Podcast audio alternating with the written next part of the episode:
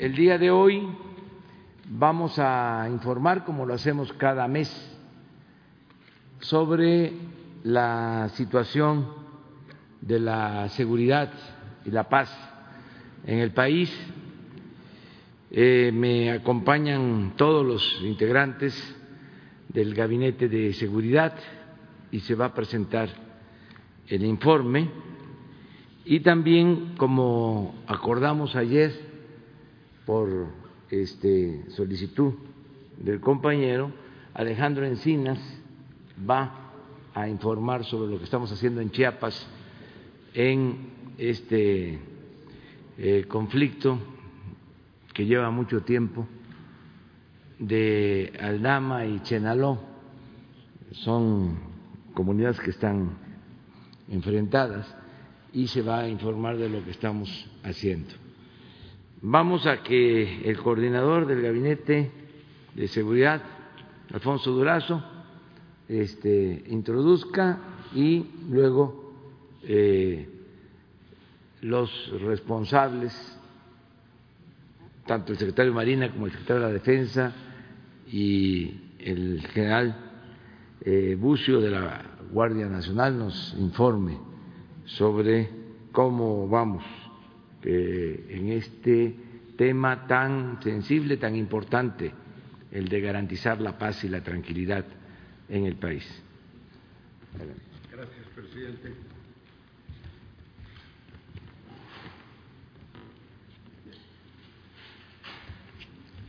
Gracias, buenos días a todas, a todos. Bueno, pues el día eh, de hoy nos corresponde presentar eh, la estadística sobre incidencia eh, criminal eh, del mes de agosto. Como es de su conocimiento, toda esta información es proporcionada por las Fiscalías Generales eh, de los estados o Procuradurías estatales. Se hace acopio de ella los primeros días del mes, se procesa y se presenta usualmente los días 20. Correspondería el día de mañana por esa razón nos adelantamos. Hay eh, cifras eh, pues que nuevamente nos eh, permiten retomar la certeza en la validez y la eficacia de la estrategia. comenzamos primeramente, si me permiten acá, ¿hay un micrófono?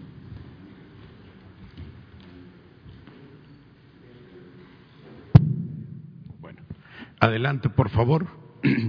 Bueno, la iniciamos invariablemente con la cifra de homicidio doloso, que es obviamente la de mayor impacto mediático, como siempre, la tendencia histórica es eh, de crecimiento, es eh, muy fuerte.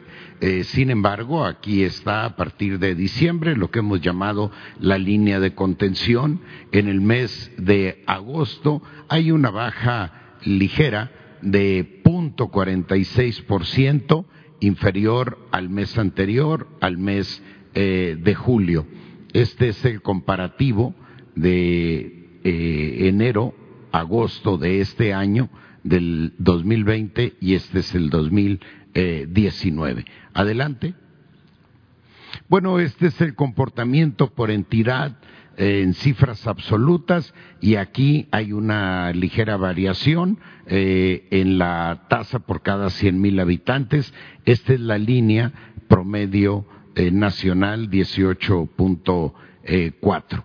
No me detengo, eh, destaco nada más que en esta línea está Yucatán, Aguascalientes, Coahuila, que históricamente tuvo problemas, Campeche, Baja Sur, que históricamente tuvo problemas, Querétaro, eh, Tlaxcala, Chiapas, Querétaro, Durango, que históricamente tuvo problemas, Hidalgo también con problemas, aquí va bien, eh, Nuevo León, Estado Veracruz, Tamaulipas también abajo de la línea, Tabasco. Adelante. Bueno, este es importante, homicidio doloso. Este, eh, lo verde, son los estados donde bajó el homicidio doloso disminuyó en 21 entidades y aumentó en 11 entidades. Resalto, por ejemplo, Tlaxcala, que tuvo una baja de 34%, Baja Sur de 32%, Guerrero históricamente con cifras muy altas, menos 23%, Puebla menos 20, Veracruz también un estado eh, históricamente con conflictos, ahora está menos 20%, Ciudad de México, como lo informaba la jefa de gobierno, también hay una baja importante, Coahuila, Chiapas, Quintana Roo, Colima también, esto es muy importante, menos 13%, Nayarit, Oaxaca, Tabasco, Tamaulipas, menos el 11%, Morelos incluso tiene una eh, baja. No obstante que en algunos casos hay eventos que resultan mediáticamente muy impactantes, la estadística en su conjunto es esta. Adelante. Homicidio doloso. Bueno, este mapa de calor nos eh, informa sobre las zonas de mayor incidencia este, en el ámbito exclusivo del homicidio doloso. Obviamente, pues la parte fronteriza, que son las zonas de mayor trasiego de droga hacia el mercado más importante del mundo, que es Estados Unidos, Tijuana. Aquí en Sonora hay una zona eh, relevante, Guaymas, Empalme, Caborca, eh, aquí en Chihuahua, la Sierra de Chihuahua, una parte del Triángulo eh, dorado. En el centro del país, bueno, Guanajuato, aun cuando ha bajado, ahorita les informaré, sigue siendo un motivo de preocupación. Eh, eh, bueno, Quintana Roo, que aquí hay un atenuante. Quintana Roo aparece de manera alta, pero hay que tener en cuenta que tiene una población flotante de 11 millones y que no está contemplada pues en la estadística adelante. Bueno, por ejemplo, Guanajuato, aquí está la detención del líder del el cártel de Santa Rosa de Lima y este es el comportamiento eh, del homicidio doloso. Hay una baja de 19.96%. No es un tema para cantar victoria, pero hemos tenido días eh, tan bajos que es una cifra histórica de dos homicidios al día aquí tenemos seis, aquí tenemos un par de días de cinco. No es para cantar victoria, eh, obviamente en estos picos reflejan las disputas internas de las organizaciones criminales que pretenden el relevo de esta eh, dirigente criminal. Lo importante es que al eh, detener al líder de una organización criminal, viene un debilitamiento que facilita su enfrentamiento por parte de las fuerzas del Estado. Adelante, así es que esperamos que ese proceso continúe a la baja. Robo de vehículos, aquí hay un menos 3.4 eh, por ciento respecto al uh, periodo que estamos comparando, pero es evidente aquí una baja sumamente eh, pronunciada, afortunadamente, y pretendemos conservarla. Adelante. Los estados, el comportamiento en cifras absolutas, adelante, no me detengo.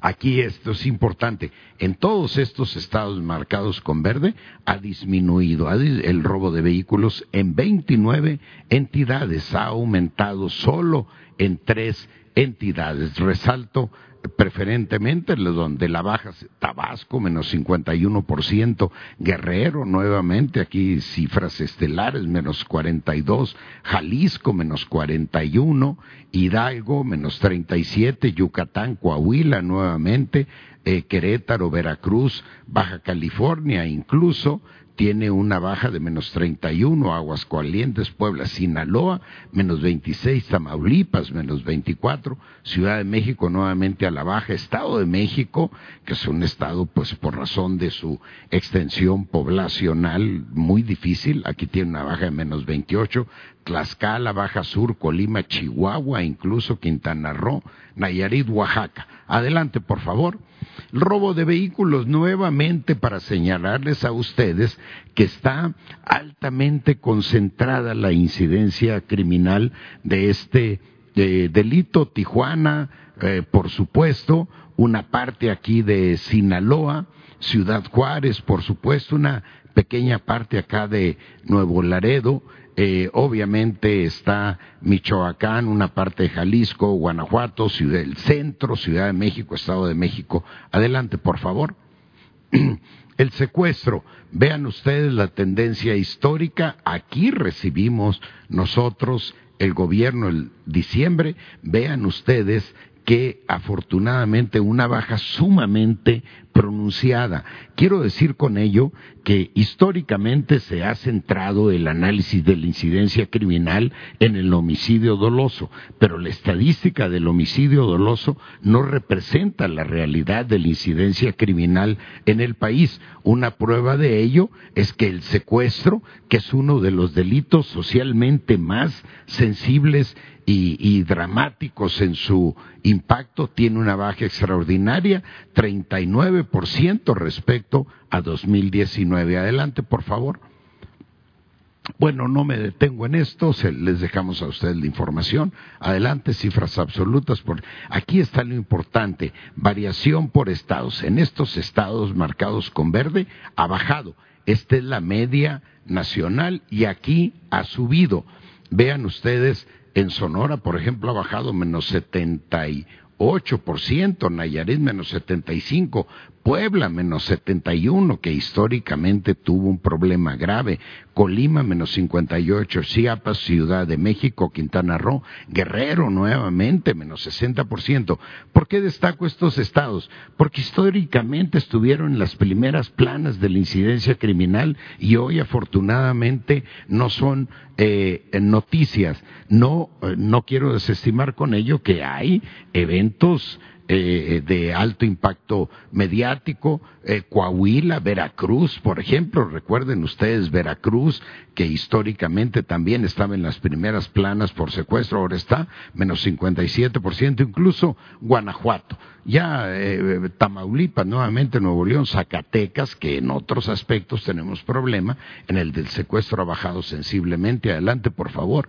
Quiero irme rápido, jóvenes, 1918 detenidos vinculados a secuestros. Aquí quiero resaltar, como lo hago invariablemente, el trabajo de la Comisión Nacional Antisecuestros, que es una instancia eh, de coordinación con todas las unidades estatales. No es un trabajo solo del gobierno federal, participan todos los estados y aquí expreso mi reconocimiento, pero también un apoyo extraordinario de la Guardia Nacional, extraordinario. 251 bandas desarticuladas y 940 víctimas eh, liberadas. Adelante. Bueno, el robo total, vean ustedes el comportamiento histórico. Tenemos que reconocer aquí, eh, iniciamos la administración, que hay una, no solo una ruptura, sino hay una aguda eh, baja, una aguda disminución. Es 22.6% respecto al 2019. Y este es el, robo total, este es el tipo de robo que corresponde, que integra este rubro de robo, robo total. No me detengo, se los dejamos a ustedes adelante. Aquí por entidad federativa absoluta, cien mil adelante. Lo importante aquí, vean ustedes el robo total. Lo verde son los estados en donde ha bajado y solamente en dos entidades ha subido. No las voy a mencionar, voy a insistir nuevamente en donde ha bajado nuevamente Yucatán, menos 78%, Chiapas, menos 50%, Tabasco, menos 40%, Baja Sur, menos 36%, Baja Sur, que fue también históricamente un problema, Tamaulipas, menos 35%, Jalisco, menos 34%. Aquí en Jalisco, obviamente, tenemos zonas, no todo el estado, zonas de incidencia eh, criminal, Ciudad de México también una baja menos 32, Guerrero nuevamente menos 25, Veracruz nuevamente menos 25, Baja California, Quintana Roo, Hidalgo, San Luis Potosí, Colima, eh, Guanajuato nuevamente menos 19%, Chihuahua, eh, Sinaloa, estados complicados, Michoacán menos 17, adelante. Bueno, feminicidios, bueno, aquí esta es la tendencia histórica, Vean ustedes, esta es la línea a partir del primero de diciembre. Hay una ruptura y podemos ver que es ligerísimamente a la baja, pero obviamente tenemos que aplicarnos en este eh, tema. Adelante, adelante. Aquí en los estados, aquí ha bajado y aquí ha eh, subido. Adelante. Eh, extorsión, aquí recibimos los niveles de extorsión, vean ustedes, ha bajado ligeramente. Eh, disminuyó un 8.8% respecto a 2019. Este es, este es un dato y aquí estamos aplicados con la Comisión Nacional Antisecuestros que hemos extendido sus eh, responsabilidades operativas en coordinación con los estados y nuevamente respaldados por la Guardia Nacional. Eh, extorsión por entidad, no me detengo, adelante, la más importante, aquí ha bajado, Aquí ha permanecido, en estos estados ha bajado y en estos estados ha subido. Me, nuevamente en eh, Yucatán, Tabasco, Baja Sur, Campeche, Ciudad de México, Chiapas, Baja California, Morelos, que tiene problemas, pero ha bajado, Nuevo León, Puebla, Hidalgo, Veracruz, Jalisco ha bajado menos 11%, Querétaro menos 10, Aguascalientes, Guerrero nuevamente menos 9.7%, una cifra pequeña, pero sostenida, y eso es lo que nos alienta a continuar en la misma estrategia. Adelante, por favor. Incidencia delictiva del fuero federal, que es la responsabilidad absoluta del gobierno federal. Vean ustedes la tendencia histórica de crecimiento. Aquí recibimos y vean ustedes una pronunciada baja es una disminución del 26% respecto a 2019.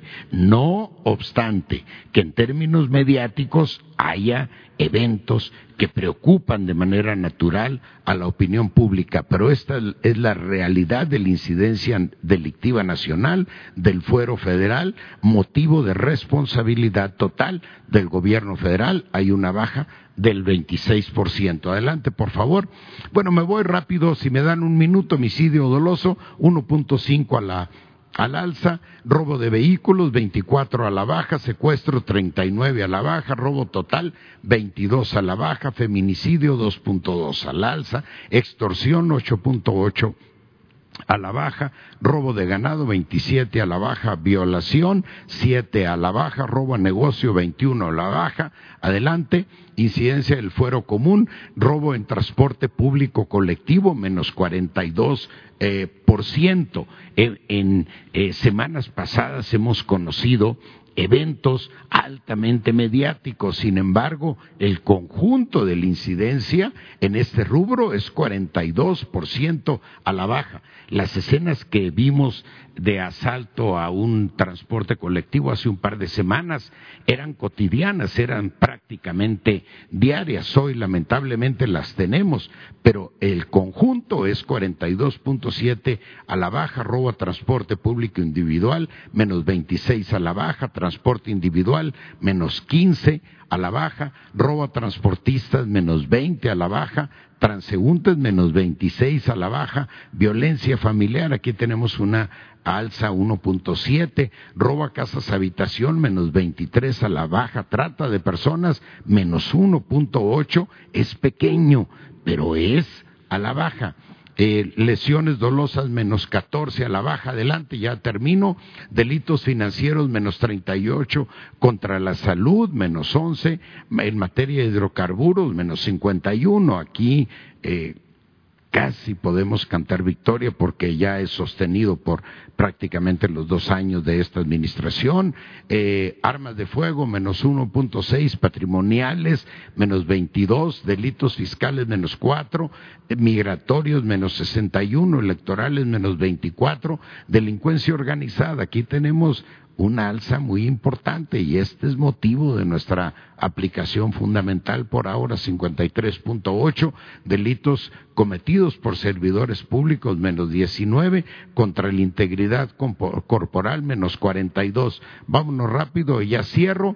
Hidrocarburos terminamos el, el mes pasado el mes que estamos analizando con el 4.73 de barriles miles de barriles al día Pero recuerden ustedes que en noviembre del 2018, como recibimos la administración, eran 80 mil barriles diarios. Y aquí en noviembre hubo un día de 138 mil barriles. Hemos evitado un daño patrimonial, no, no se siente, pero son 106 mil millones de pesos que hemos recuperado para el Estado. Pero no solo eso, este recurso iba al financiamiento de las organizaciones criminales sin absolutamente ningún costo de producción. No me detengo, vámonos.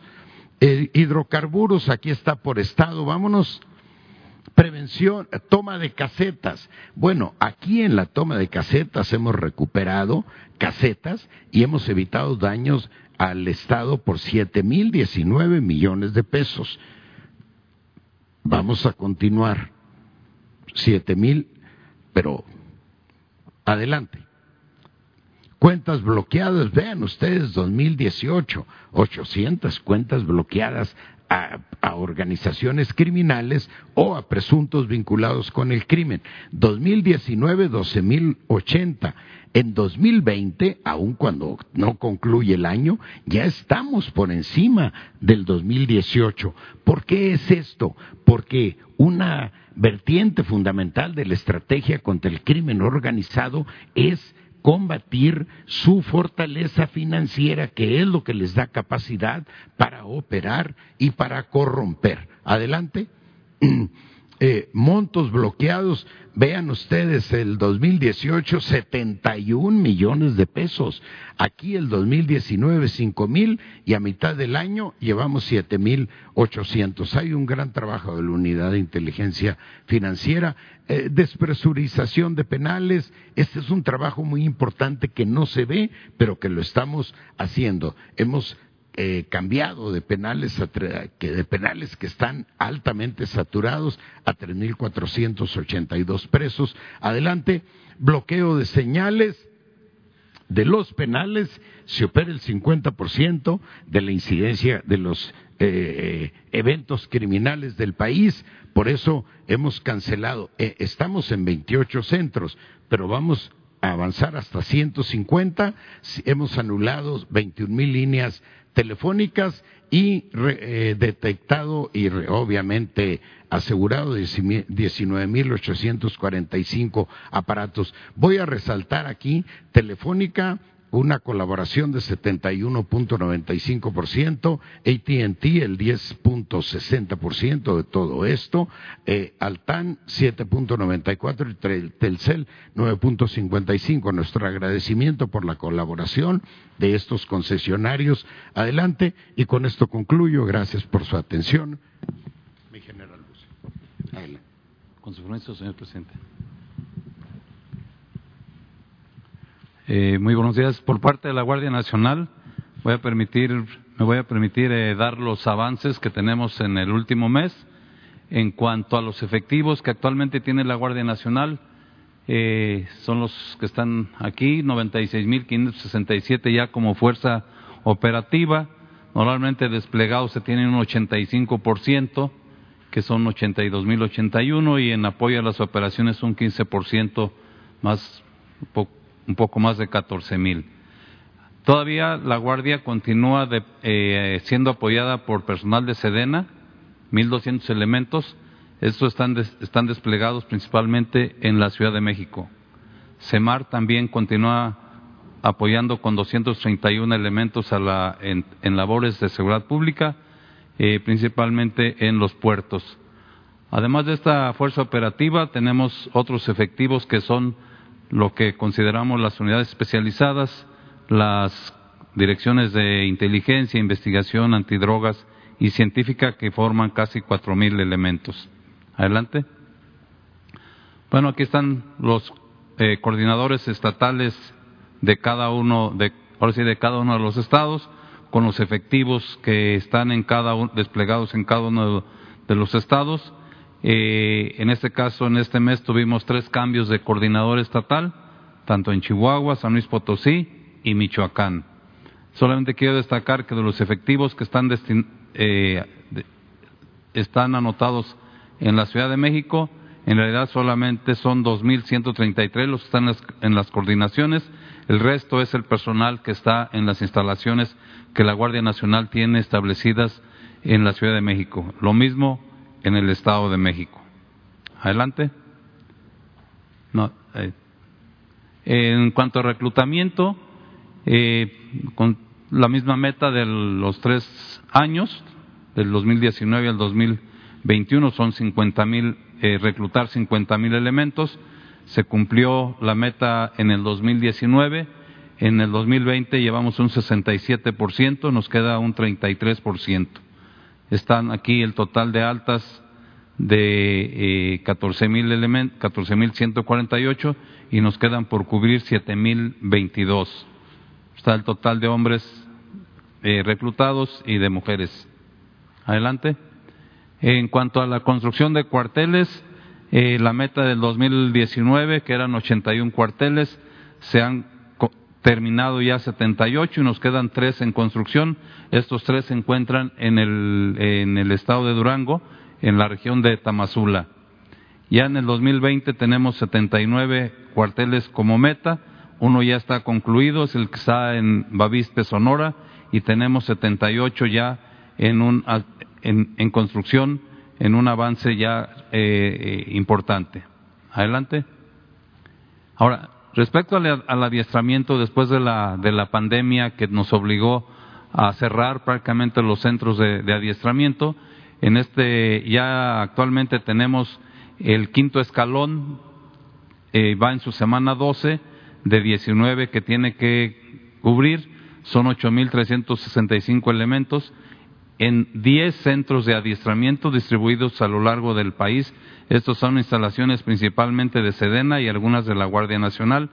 Como ustedes pueden ver, pues los efectivos destinados en cada uno de los centros ya no son tan numerosos, con, solamente hay tres que rebasan los mil elementos, el resto son menores, precisamente para no acumular demasiado personal en un centro de adiestramiento. Adelante. El sexto escalón igualmente va en su semana 8, de 19 son un poco menos, 3.146. Igual aquí todos los, los, centros de adiestramiento tienen eh, realmente efectivos bajos uh, por la cuestión de mantener siempre eh, la sana distancia. Adelante. En el caso de Marina, son seis centros de, de adiestramiento los que se tiene eh, actualmente. Eh, por parte de, de, Marina tenemos tres escalones, el, uno que es el segundo escalón que ya va en su semana 18, solamente le queda una semana más, el tercer escalón le quedan dos semanas y el cuarto escalón va en su onceava semana. Adelante. Eh, la capacitación especializada para la Guardia Nacional debe ser este, de manera permanente y en este caso son cursos que se toman algunos ah, eh, de manera virtual, otros de manera asistencial. Eh, son principalmente los cursos que se toman en las direcciones generales de antidroga, científica, investigación, transportes aéreos y los vemos aquí eh, por ejemplo, el moldeado y levantamiento e identificación de huellas y herramientas, el protocolo de actuación en materia de investigación para la atención del delito de falsificación de papel moneda, procesal tiene su propio curso, seguridad en carreteras y el área de transportes aéreos también tiene sus, cursos. Aquí tenemos ahorita un total de 418 elementos. Adelante. Eh, acabamos de iniciar un curso de seguridad aeroportuaria para formar al o preparar mejor al personal que va a dar seguridad en los aeropuertos del país. En este caso, eh, recibimos un apoyo importante de, la, de aeropuertos y servicios auxiliares. Eh, iniciamos el primer escalón el 9 de septiembre, concluirá el 26 de octubre y tenemos 80 elementos en este curso. Adelante. La capacitación en línea igual es de manera permanente tenemos casi cinco mil elementos. En este caso, pues son, son diversas las instituciones que nos auxilian para poder eh, tener este tipo de capacitación. Los temas aquí los vemos, eh, principalmente lo que es perspectiva de género, derechos humanos, hay un diplomado en seguridad pública y prevención del delito, e investigación con perspectiva de género. Y también importante, acabamos el, próximo lunes iniciaremos un curso de, de, de, formación inicial. Esto es para los mandos eh, mediante una plataforma del Centro de Capacitación Virtual de la Sedena, pues principalmente debido a que los mandos es difícil que se concentren por un tiempo prolongado en un centro de adiestramiento, entonces utilizamos eh, los centros de capacitación virtual. Adelante. Algunos resultados del último mes, en el caso de la Dirección General de Seguridad en Carreteras, eh, se logró una, la recuperación de 637 vehículos que tenían reporte de robo, se atendieron 1.032 accidentes, se levantaron 20, poco más 24.713 infracciones por diversas faltas en las carreteras federales. Y como ven seguimos este, rescatando la, el tráfico, seguimos rescatando animales que se trafican de manera ilegal y sobre todo son animales en peligro de extinción. En este, en este mes fueron 52 y todos ellos se ponen a disposición de la Profepa y de la Fiscalía General de la República. Otros resultados, en este caso de la Dirección General Científica, es que mediante el monitoreo a las redes se ha detectado el tráfico de armas, lo cual eh, también se hace del conocimiento de la Fiscalía.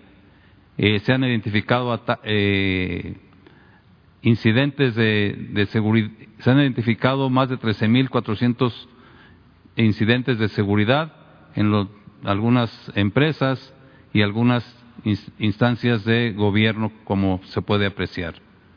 Se inhabilitaron en este mes 400 sitios web apócrifos principalmente que usurpaban la identidad del Banco de Bienestar y de la Secretaría de Bienestar. También se, han, eh, se realizaron 87 investigaciones eh, de delitos cibernéticos, principalmente delitos de trata de personas, secuestro, personas desaparecidas, feminicidio, amenazas y desaparición forzada y extorsión.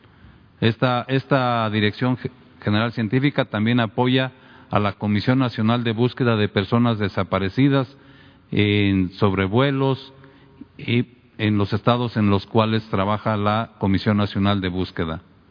Adelante. Eh, la operación se montó también por parte de la Dirección General Científica una operación que le denominamos Ciberguardián, cuyo objetivo es rescatar a menores de edad que son que están siendo objeto de delito de pornografía infantil. Como parte de los resultados tenemos el rescate de cuatro menores de edad en coordinación con la Fiscalía del Estado de Quintana Roo. Adelante. Por parte de la Dirección General de Inteligencia, pues el trabajo de esta dirección tiene que ver con el intercambio de información con eh, instancias de otro país mediante videoconferencias principalmente y pues en este, en este mes eh, tuvimos eh, algunas reuniones también con eh, las agregadurías de, los, de Guatemala, Canadá e Israel. En el caso de seguridad procesal, aquí quiero destacar que la Guardia Nacional se hace cargo del traslado de todas las personas privadas de su libertad cuando van a las salas de justicia y también cuando son trasladados de un penal a otro. Tuvimos 1.607 traslados terrestres y aéreos de un total de 5.507 personas privadas de libertad. Cuando los movimientos son muy largos o el, o el riesgo eh, de, por el, el, riesgo de rescate es alto, entonces utilizamos principalmente medios aéreos. Adelante. Eh, por, en cuanto a la dotación de vehículos a la Guardia Nacional, hemos avanzado con la adquisición de camionetas eh, Cheyenne, de más eh, 2.234, eh, 112 camionetas de 3.5 toneladas, 162 camiones 6.5 toneladas, como el que está aquí, y 11 camiones cisterna, todos ellos ya están distribuidos en las 176 coordinaciones regionales. Nos queda todavía este año pendiente de recibir realmente 10 ambulancias y 185 motocicletas. Adelante. Como mencioné, eh, el apoyo a la Comisión Nacional de Búsqueda de Personas Desaparecidas es una parte importante de la, del trabajo de la Guardia Nacional. Este, para este trabajo se despliega en los estados donde trabaja la Comisión Nacional de Búsqueda equipos que apoyan en el traslado, en los recorridos y en la búsqueda y localización de restos humanos. Eh, eh, la Guardia aporta personal especialista, binomios, sensores, peritos y drones. Aparte de la Comisión Nacional de Búsqueda, hay algunos otros colectivos que se dedican a la misma actividad, como Buscando Vida, Tesoros Perdidos, Rastreadores por la Paz en Sinaloa y Grupo Vida, a los cuales también la Guardia Nacional proporciona el mismo apoyo. Adelante.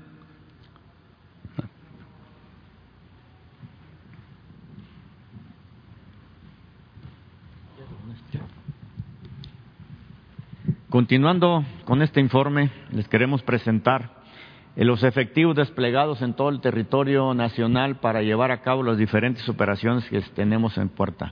Los efectivos reales son 317.881, Secretaría de la Defensa, Secretaría de Marina y la Guardia Nacional. De esos efectivos reales, los que están operando son 211.904. Como los podemos ver aquí, los que están desplegados son 172.486, un 81%, y los que apoyan a las operaciones, 39.419, un 19%. Estas son las diferentes operaciones que se están llevando a cabo. Ahorita las vamos a ir viendo una por una. La que sigue, por favor. En lo que se refiere a operaciones para la construcción de la paz, donde hay estrategias de protección ciudadana en los estados de Baja California, Chihuahua, Coahuila, Durango, Guanajuato, Guerrero, Jalisco, etcétera, operaciones de intercepción terrestre en 59 puestos militares de seguridad, operaciones de intercepción aérea y marítimas, aplicación de la Ley Federal de Armas de Fuego y, y Control de Explosivos, participación en coordinaciones nacionales, etcétera. Hay 82.050 elementos. La que sigue, por favor. En el plan DN3, plan Marina y plan de la Guardia Nacional exclusivo para la emergencia del COVID-19, se tienen desplegados 47.825 elementos en todas estas operaciones, como son la adquisición de equipo y material médico, el transporte aéreo humanitario, implementación de centros de aislamiento voluntario, y son las que están aquí. La que sigue, por favor. En lo que se refiere a operaciones en el Golfo y el Pacífico, son operaciones de infantería y marina, tenemos desplegados 7.087 elementos que realizan operaciones de guardia costera en las zonas marítimas de los litorales mexicanos, coadyuvan en el orden interno del país en apoyo a las autoridades federales, estatales y municipales, ejercen presencia en las diferentes regiones del país a través de estaciones navales avanzadas y desde luego auxilio a la población civil en zonas y casos de desastre. La que sigue, por favor. El Estado de Derecho en la mar de las operaciones navales para la aplicación de la ley tenemos la operación Sonda de Campeche, la operación Camarón, interdicción marítima, vaquita marina en el Alto Golfo con 4.700 elementos. Con estas son las actividades que se realizan. La que sigue, por favor. En lo que se refiere a protección marítima y portuaria, establecer las protecciones de seguridad en los puertos, tenemos desplegados 1.156 elementos, los cuales se van a ir incrementando en estos meses. Ejercen vigilancia, inspección y control en el interior de los recintos portuarios, coadyuvan con las autoridades federales y aduanales en la, en la prevención del tránsito ilegal de diferentes mercancías, neutralizan las acciones cuando la delincuencia organizada intenta utilizar esos medios para el transporte de mercancías ilícitas. La que sigue, por favor. En lo que se refiere a operaciones de búsqueda y rescate, salvaguarda de la vida humana en la mar, se tienen desplegados 580 elementos en 33 estaciones de búsqueda y rescate donde se ejercen eh, de manera inmediata y efectiva toda llamada de auxilio que nos, que nos llega a nuestros diferentes centros y se ejerce el mando y control y coordinación y control de operaciones de búsqueda y de rescate a través de ciertos eh, centros de coordinación, como les dije, las estaciones de búsqueda y rescate desde la Secretaría de Marina y algunos que tiene la Secretaría de la Defensa Nacional. Para continuar, le cedo la voz al señor general, secretario de la Defensa.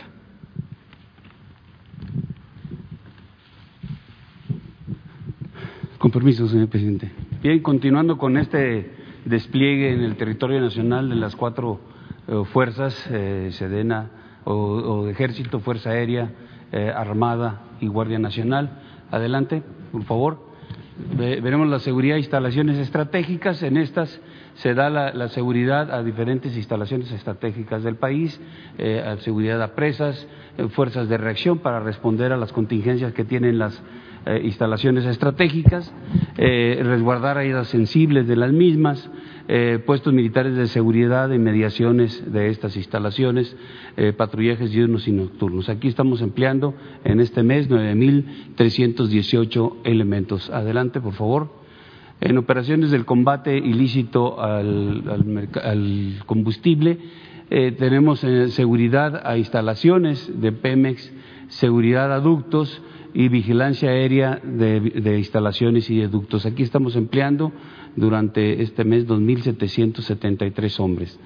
La que sigue, por favor en erradicación de plantíos. Aquí en la erradicación estamos empleando 4.646 hombres para reconocimientos aéreos y terrestres en estas áreas donde tenemos identificados estos plantíos, operaciones terrestres de erradicación de nervantes, fumigación aérea de estos plantíos, eh, la localización y destrucción de pistas de aterrizaje, la localización eh, también de laboratorios de drogas sintéticas, eh, destacamentos de vigilancia en aeropuertos, eh, puestos de control y seguridad para evitar la intercepción, el trasiego de drogas a través de nuestro territorio. La que sigue, por favor. En el plan migrante de frontera norte y sur, 8.809 hombres que están eh, realizando actividades de rescate humanitario, eh, puestos de control migratorio, también en puestos militares de seguridad eh, con equipo de, inspección intrusiva para localizar a personal de migrantes que llevan ocultos en diferente tipo de vehículos, cocinas comunitarias y móviles para apoyar en este rescate humanitario del Instituto Nacional de Migración, la atención médica de urgencia y el control fronterizo fluvial y marítimo. Adelante, por favor. En el plan DN3, plan Marina y plan eh, Guardia Nacional, eh, en este mes se han empleado 3.542 hombres realizando el apoyo y atención a familias, seguridad y vigilancia de áreas afectadas. Eh, la administración de albergues, eh, de SASOLVE, eh, células de intendencia y cocinas comunitarias que se establecen en los albergues, auxilio durante accidentes aéreos y terrestres, el combate a incendios forestales y urbanos, atención a emergencias de fenómenos geológicos e hidrometeorológicos. Adelante, por favor. Bien, ahorita vamos a ver los resultados que tenemos durante este mes estos resultados son lo que se ha hecho, el esfuerzo que ha hecho las cuatro fuerzas, ejército, fuerza aérea, Armada y Guardia Nacional. Aquí están conjugados todos, todos los resultados. Son los resultados del Estado mexicano, de las fuerzas de seguridad del Estado mexicano. Y aquí vamos a observar lo del, lo del mes. Aquí tenemos en las gráficas, en todas desde enero hasta septiembre, lo que llevamos eh, de septiembre. Estos son 185.392 kilogramos de marihuana. En, agosto, que correspondería al, mes que estamos informando, serían 11.255 kilogramos. Y lo que llevamos del mes, 1.136 kilogramos. En cocaína, 20.069 kilogramos eh, asegurados. Aquí tenemos el mes anterior, agosto, 5.931 y lo que va del mes de septiembre, 1965 kilogramos. En heroína tenemos 315 eh, kilogramos asegurados, 40 en agosto, 14 en septiembre. En goma de opio, 260 kilogramos, 25 en mes de agosto, en lo que va del mes no hemos asegurado eh, eh, goma de opio. En metanfetaminas, 19.179 en lo que va del año, 2.492 kilogramos en, eh, este, en agosto, 2.808 kilogramos en lo que va de septiembre. En fentanilo, 1.040 kilogramos de fentanilo en lo que va del año, 361 eh, kilogramos en agosto, 4 kilogramos en septiembre. Aquí abajo eh, tenemos una comparación en lo que es eh, de enero al 16 de septiembre del año 19 y lo que llevamos de este 2020. Y aquí pueden observar marihuana, 142.181 kilogramos, lo que va del 2020 en el mismo periodo, 185.392. Tenemos un, una diferencia de un 30% más de lo que se hizo el año pasado. En cocaína, de igual manera, 13.766 kilogramos en el 19, 20.069 kilogramos en el 20, una diferencia de 46% más. En heroína, 346, 347 eh, kilogramos, en el 19, 315, eh, en el 20, un 9% por abajo del 19. En goma de opio, 77 kilogramos en el 2019, en lo que va del 2020, 260 kilogramos, 238% más asegurado. En metanfetaminas tenemos un 32.8% más, eh, en el 19 tuvimos 12.822 eh, kilogramos, en el 2020 19.079. En fentanilo, aquí la, diferencia es importante. Eh, en el 19 tuvimos 184 kilogramos de fentanilo asegurado y en lo que va, eh, o en este año, en el 2020, 1.040 kilogramos de fentanilo, 465% de, por arriba de lo que hicimos en el 2019. Por favor, si se van al vínculo ahí en fentanilo, aquí queremos recordar sobre este fentanilo, es un analgésico opioide de origen sintético, 100 eh, veces más potente que la morfina, 50 veces más potente que la heroína. Eh, hay tres presentaciones, el polvo, las pastillas y las ampolletas. Esto es lo que hemos asegurado aquí en el territorio nacional. No, no hemos asegurado laboratorios de, de, fentanilo. Hemos asegurado laboratorios donde se eh, hacen las tabletas, y ahorita lo vamos a ver. No se produce el fentanilo aquí en nuestro país. Aquí se conforman, llega el producto, la, materia prima, el polvo, y aquí se, se produce la tableta, pero no se produce el fentanilo. Aquí, este, ¿por qué el tráfico del fentanilo es más redituable? es sumamente adictivo por estas condiciones que tenemos aquí, la, potencia que tiene. Eh, requiere de una mínima inversión, eh, un corto tiempo para su elaboración, altas ganancias en comparación con otras drogas. Ahorita lo vamos a ver aquí en el cuadro. Eh, es fácil de ocultar y se mezcla con otros tipos de drogas por las presentaciones que puede tener. Aquí están los costos estimados, lo que hemos eh, visto, analizado del costo de las drogas y aquí pueden ustedes observar eh, aquí está el precio en dólares, aquí está el precio en, pesos. un kilogramo de, de, marihuana, 80 dólares, un kilogramo de cocaína, 12 mil dólares, un kilogramo de heroína, 35 mil dólares, un kilogramo de goma de opio, 2.027 dólares, un kilogramo de metanfetaminas, 14 mil 540 dólares, un kilogramo de fentanilo, 400 mil dólares, 8 millones 394 mil pesos es lo que cuesta un kilogramo de fentanilo. De ahí que lo hace muy redituable eh, este, este, esta droga. Una pastilla de fentanilo, 20 dólares, 419 eh, pesos. Una, una ampolleta de 0.5 miligramos de fentanilo, que es media dosis, 10 dólares, 200, casi 210 pesos. Bien, adelante. Estas son las rutas internacionales del tráfico de, fentanilo. ¿Por dónde llega el fentanilo? Bien, eh, se tienen identificadas cinco rutas, de acuerdo a una evaluación nacional sobre drogas. Desde 2017 hasta el 2019 se ha hecho este análisis y también un informe mundial sobre drogas 2020 de la UNODC. Es China eh, hacia Alaska China, Canadá, China, Estados Unidos. La que nos afecta son China, México e India, México. Llegan a nuestras costas en el Pacífico y aquí tenemos los puertos de entrada, Manzanillo y Lázaro Cárdenas.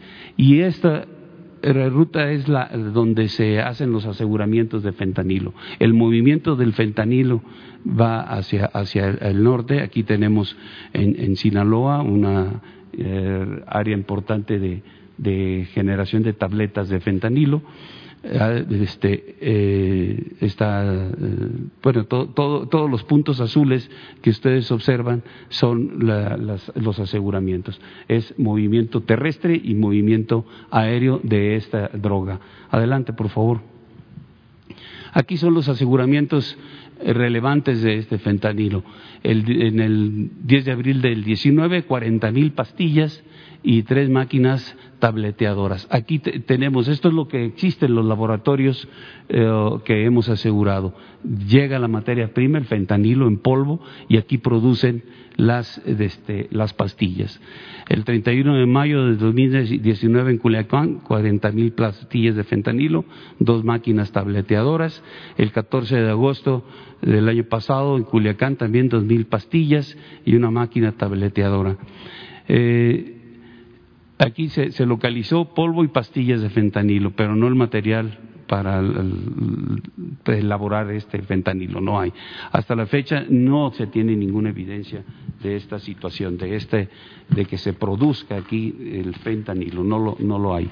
Adelante, por favor. Regresamos a los aseguramientos.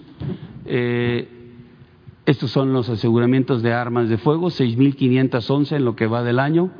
589 eh, en agosto, 424 en septiembre, más de un millón de cartuchos, eh, 70.146 en agosto, 56.926 en septiembre, eh, cargadores, casi 21.000 cargadores, 1.755 en agosto, 1.190 en septiembre, 475 granadas, 17 en agosto, 125 en septiembre. Eh, los dólares americanos asegurados, más de 12 millones de dólares asegurados, eh, 406.621 en agosto, 261.811 en septiembre. Y eh, más de, de 101 millones de pesos asegurados, eh, casi 13 millones eh, en agosto, siete millones trescientos cincuenta y dos mil en septiembre. Aquí están y de igual manera la comparación de enero a septiembre de 19 con el 20 en armas de fuego hemos asegurado un 27% más de armas de fuego en cartuchos un 71% más de armas de, de cartuchos cargadores un 37% más granadas un 47% más, dólares americanos un 56% más, moneda nacional un 422% más. Este es el trabajo de las, de las cuatro fuerzas, como ya mencioné. Adelante, por favor. Detenidos y aseguramientos. Eh, detenidos 15.554 en lo que va del año, 1.055 en agosto, 906 en septiembre, 19.003 vehículos terrestres asegurados, 1.200 en agosto, 1.261 en septiembre, 40 eh, aeronaves, 4 en agosto, 7 en septiembre, 43 embarcaciones, eh, cinco en agosto, una en septiembre, 36 laboratorios, estos son laboratorios de metanfetaminas, no laboratorios de fentanilo, que ya los vimos por aparte, 36, dos en agosto, cuatro en septiembre, 12 pistas de aterrizaje, una en agosto, en septiembre no hemos localizado. Estas son las, las comparaciones. Detenidos un 25% más de detenidos, en el 2020 15.554 y en el 19 tuvimos 12.471. Vehículos terrestres 12.129 en el 19, 19.003 en el 20, un 57% más de vehículos terrestres asegurados. Aeronaves 32 en el 19, 40 en el, en el 20, un 25% más. Embarcaciones en el 19 120, en el, en el 20 43, eh, menos 64%. En laboratorios 74 en el 19, 36 en el 20, es un 51% menos. En pistas se localizaron 58 en el 19 y 12 en el 2020, menos 79%. Adelante, por favor.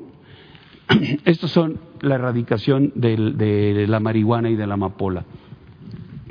Eh, la marihuana y la amapola tienen un comportamiento, tienen un ciclo de producción. Esto es en base a la experiencia que se ha tenido del análisis de, todo este proceso que lleva eh, el cultivo de estos dos enervantes eh, y, el tráfico de ellos. Y aquí podemos ver que enero, febrero, marzo, abril y mayo son los meses de mayor producción. Lo rojo es eh, de amapola, lo verde es de marihuana. Y en esos meses hay un incremento. En junio ya tenemos muy bajo la producción de estos enervantes. En julio, eh, de igual manera. En agosto empieza a subir. Septiembre, octubre, noviembre, diciembre va, tomando eh, este, su, incremento. Y, en este mismo uh, ciclo de producción también están las, los aseguramientos que hemos hecho o las destrucciones de los plantíos de nervantes. Eh, desde, en enero 1186, en febrero 2219, 2755 en marzo, en abril 1488, en mayo 1593, en junio 450, en julio 124, agosto 128, septiembre 176. Lleva, lleva la misma la misma, el mismo comportamiento. Esto obedece también a las tropas que destinamos para hacer esta, esta actividad.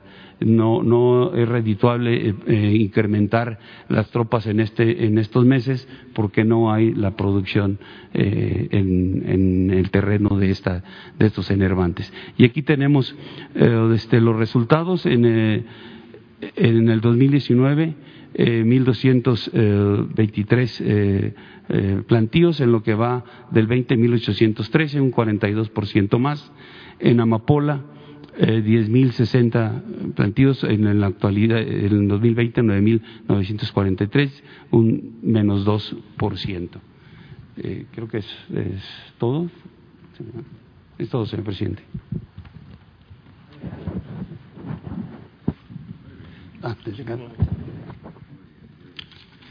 Con su autorización, señor presidente, muy buenos días tengan todas y todos ustedes. Vamos a dar cuenta de los avances y la evolución del programa de construcción de paz que, en coordinación con el Gobierno del Estado de Chiapas y con las autoridades tradicionales y constitucionales de estos municipios, estamos llevando a cabo en esta región del Estado de Chiapas. En primer lugar, hay que señalar para ubicar el contexto, el origen de un conflicto agrario que data ya de cerca de cuatro décadas, que se deriva del momento en que se delimitan los límites eh, municipales y que afecta, eh, no coincide con la dotación agraria que se había definido en favor de ambas comunidades, por lo cual una porción de los terrenos de 115 comuneros del municipio de Aldama quedaron ubicados dentro del municipio de Chenaló.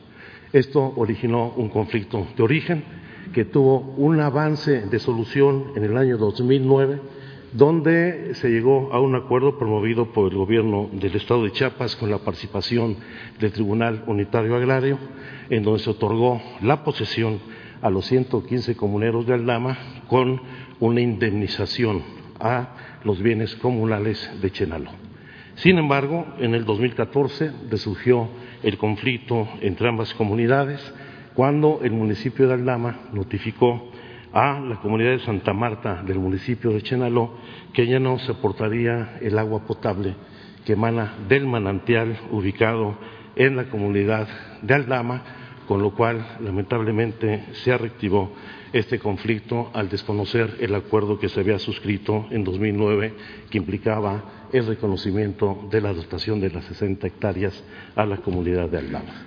Esto lamentablemente trae una confrontación violenta entre ambas comunidades, se han dividido comunidades, se han dividido familias y ha derivado en hechos de violencia lamentables, donde a la fecha se tienen eh, registrados 25 pérdidas de vidas humanas, cinco eh, personas del municipio de Aldama, 20 víctimas del municipio de Chenaló y un importante número de heridos graves, tres en Aldama, once en Chenaló, que incluso han requerido de cirugía mayor y de, eh, incluso actividades de eh, reconstrucción de tejidos y otras tareas importantes. Desde la llegada del gobierno del presidente López Obrador hemos estado interviniendo en este hecho. Eso permitió que en junio, el 4 de junio del año pasado, en 2009, en coordinación con el gobierno del estado de Chiapas, se firmara un pacto de no agresión con la participación de las autoridades constitucionales y tradicionales de ambos municipios, en donde buscábamos sentar las bases de un acuerdo definitivo que hasta la fecha no se ha logrado, pues prevalece el tema nodal de la resolución de carácter agrario que tiene que ser definitiva. Sin embargo, hemos venido implementando acciones muy puntuales por parte del Gobierno federal, independientemente de las acciones locales, a fin de coadyuvar a la reconstrucción del tejido social y crear las condiciones de reconciliación entre ambas comunidades. Pondré algunos ejemplos de las acciones que se han llevado a cabo, particularmente en este caso en materia de salud, no solamente en lo que va del presente año, del 2020, se han realizado 2.824 acciones de salud, 1.769 en el caso de Chenaló y 1.055 en el caso de Aldama, en donde se están abordando los temas más sensibles de la salud en esta región. Pongo un ejemplo. Hacía muchos años que en esta zona del Estado no había habido campañas de vacunación. La primera campaña de vacunación en cerca de dos décadas se realizó el año 2019 y actualmente se mantiene de manera permanente. Igual la atención a mujeres en cáncer de mama, cáncer cérvico-uterino, los problemas de mortalidad materno-infantil se han abordado de manera directa con una muy importante respuesta de las mujeres de ambas comunidades, con lo cual se ha reducido de manera importante la mortandad infantil en esta región del Estado, que era uno de los indicadores más altos en materia de salud. En materia de atención a desplazados, pasamos a la siguiente lámina. Se han venido entregando desde el 2019 apoyos para atender las necesidades alimentarias de las familias desplazadas, 409 familias en Aldama, 733 familias en Chenaló, que en conjunto suman cerca de 5.300 personas, a las cuales se les dan paquetes alimentarios que, como es el caso en este momento de la pandemia, se dan con anticipación, pues tenemos hoy ya entregados a estas familias de desplazados los alimentos suficientes en materia de aceite, arroz, avena, azúcar, maíz, frijol, otros aspectos básicos, por lo menos garantizados, ya entregados hasta el mes de diciembre del presente año y mantendremos todo el apoyo humanitario. En materia de las tareas de seguridad y protección ciudadana, ha habido, sin lugar a dudas, problemas, tensiones, momentos en donde los puestos que estableció la Policía Estatal se confrontaron con los propios habitantes de las comunidades, como sucedió en los puestos de Cocó y de Tabaj, y también con habitantes de Chenaló. Sin embargo, hemos logrado acuerdos importantes, no solamente para que se realicen recorridos, sino que se instalen bases de operación de la Secretaría de Defensa Nacional, la Guardia Nacional y la Policía Estatal, particularmente en las comunidades de Santa Marta y Lom y, por supuesto, en las zonas de mayor tensión en Cocó, Tabac y otros puntos del municipio del Lama. Como parte de estas tareas para desmantelar pues, el nivel de conflicto y eh, las acciones de los grupos que se encuentran armados. Eh, durante el mes de mayo, particularmente entre el 26 y el 28 de mayo, se destruyeron los parapetos y trincheras desde donde efectuaban los tiros los francotiradores. Se desmantelaron 47 parapetos y trincheras en el municipio de Aldama y 27 parapetos y trincheras en el municipio de Chenaló. Esta actividad continúa vigente se realiza los recorridos prácticamente toda la semana. Hay presencia de distintas autoridades, no solamente de las fuerzas de seguridad pública, sino de las autoridades del Gobierno del Estado y de la Secretaría de Gobernación, de la Comisión para el Diálogo con los Pueblos Indígenas, que tiene una presencia permanente. Esto acompañado de los programas de bienestar, eh, que en todos los casos, todos los programas de bienestar se están entregando a los beneficiarios de ambas comunidades y como ustedes lo pueden ver, en casos como las becas educativas para el bienestar o la producción para el bienestar, eh, prácticamente todas las familias de ambos municipios cuentan al menos con uno de los programas sociales del gobierno federal. Sin embargo, como señalaba, se mantiene la tensión. Eh, hubo la necesidad, el pasado 30 de julio del presente año, la necesidad de ratificar el pacto de no agresión de nueva cuenta con las autoridades tradicionales y constitucionales de ambos municipios en idea de poder avanzar en la reconstrucción no solamente del tejido social, sino de la infraestructura productiva que se requiere para reactivar todo lo que es el desarrollo de esta región del Estado. Esto nos permitió hacer recorridos. Yo personalmente estuve el, día 31 de julio en las comunidades y en las cabeceras municipales de estos municipios, donde empezamos a desarrollar una agenda mucho más puntual de reconstrucción del tejido social, que lamentablemente días después regresaron las agresiones y fue asesinado un habitante de Chenaló, con lo cual pues da cuenta de que muchos grupos no están dispuestos a cooperar con la autoridad local y tradicional en la solución de este conflicto.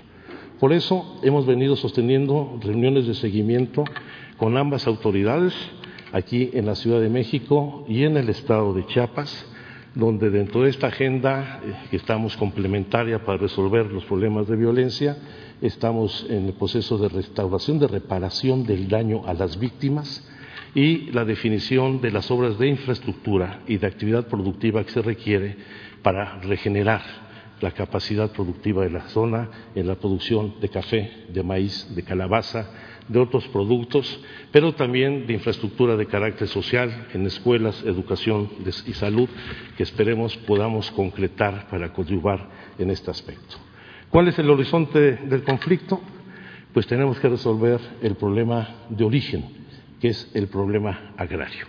Se ha presentado en la discusión por parte del Gobierno del Estado, con el apoyo de la Procuraduría Agraria, un estudio técnico para la asignación de estas 59 hectáreas de manera equitativa entre ambas comunidades. Hay que señalar que estas tierras no están en un solo polígono, sino están ubicadas en distintas zonas del municipio y si bien había habido propuestas de algunos grupos de que fuera el 50% para unos y 50% para otros, lo cierto es que esta propuesta técnica para distribuir 32.5 hectáreas para el Dama y 27 hectáreas para Chenalo eh, va avanzando. Ya la Asamblea de los 115 comuneros del Dama por unanimidad aceptó esa propuesta y el día de hoy, coincidentemente el día de hoy, habrá una asamblea en Santa Marta, en Chenaló, para ver si la comunidad acepta un acuerdo de esta naturaleza, con lo cual podríamos abordar el problema de fondo e intentar encontrar una solución y así poder cumplir los otros compromisos para el desarrollo de la infraestructura social y productiva que permita mejor bienestar y desarrollo a ambas comunidades. Es cuanto, señor presidente. Bueno, pues muy amplio este, vamos a abrir para preguntas y respuestas. Primero tú para que de una vez Alejandro. Bueno, eh, buenas tardes, buenos días, perdón, gracias, eh, subsecretario Encinas. bueno, sabía, sabíamos más o menos en qué sentido iba a ir el informe con base al trabajo que nosotros hemos estado haciendo y verificando también con el Centro de Derechos Humanos Fray Bartolomé de las Casas, que traigo un informe del FRAIBA para usted que se le va a entregar y solo me permito leer un fragmento de ese informe que no aparece en su informe que está presentando. Desde el FRAIBA hemos registrado hasta el día de hoy 628 reportes de hechos, intimidaciones, hostigamientos y agresiones con armas de fuego y hemos realizado 218 intervenciones a los gobiernos federal desde el sexenio de Peña Nieto y el actual gobierno de México que usted preside. Ese es un documento dirigido al presidente Andrés Manuel López Obrador y a usted. Eh, y en el estatal desde el sexenio de Manuel Velasco Coello y el actual gobierno de Rutilio Escandón Cadenas desde el 2 de abril del 2018 al 17 de septiembre de 2020. En este 2020, dice el Centro de Derechos Humanos Fray Bartolomé de las Casas, hemos realizado las siguientes acciones públicas, ocho acciones urgentes, una acción ABAS, un boletín, tres artículos, pronunciamientos contra la hambruna probable en el territorio junto a, la organización del Fideicomiso para la Salud de los Niños Indígenas de México que preside la actriz Ofelia Medina, dos galerías fotográficas, siete infografías, cinco notifaivas, etcétera. Eh, con respecto de lo que usted está presentando en el informe, por ejemplo, cuando habla de cinco eh, muertos, que son seis, eh, hago la precisión, en el municipio de Aldama, y 20 muertos del municipio de Chenaló, o cuando habla de eh, las trincheras o parapetos, como le dicen allá, donde mencionan que son 47 de Aldama y 27 de Chenaló, quiero hacer dos precisiones que me parecen por demás fundamentales para entender este conflicto. De esos 20 muertos de Aldama, incluyendo el último que acaba de mencionar, eh, nosotros logramos acceder a tres de esos expedientes. Ninguno de esos tres, y no logramos acceder a los demás, fueron disparos de largo alcance como los que se dan entre eh, los que vienen de Chenaló, de Santa Marta hacia Aldama o viceversa en el caso de que hay una respuesta de Aldama. Es decir, hay un conflicto interno dentro de Santa Marta originado desde la liberación de los eh, que perpetraron la masacre de Actial.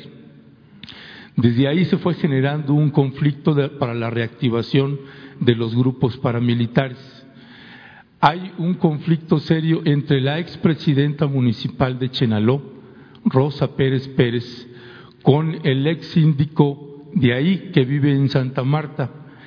Tiene una disputa y esos 20 muertos se los están adjudicando al Dama.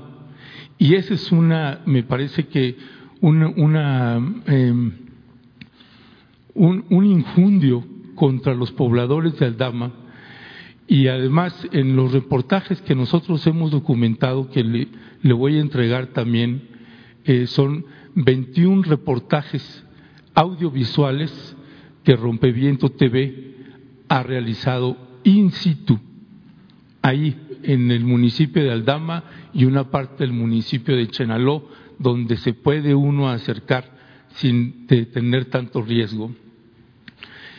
En el caso de los parapetos y que aparecen, eh, que registran ustedes 47 de Aldama y 27 de Chenaló, eso que ustedes le llaman parapetos, desde ahí yo a veces filmaba, porque tenían que, tenían que ponerlos para protegerse, incluso para las cosechas que tenían que cosechar en las noches.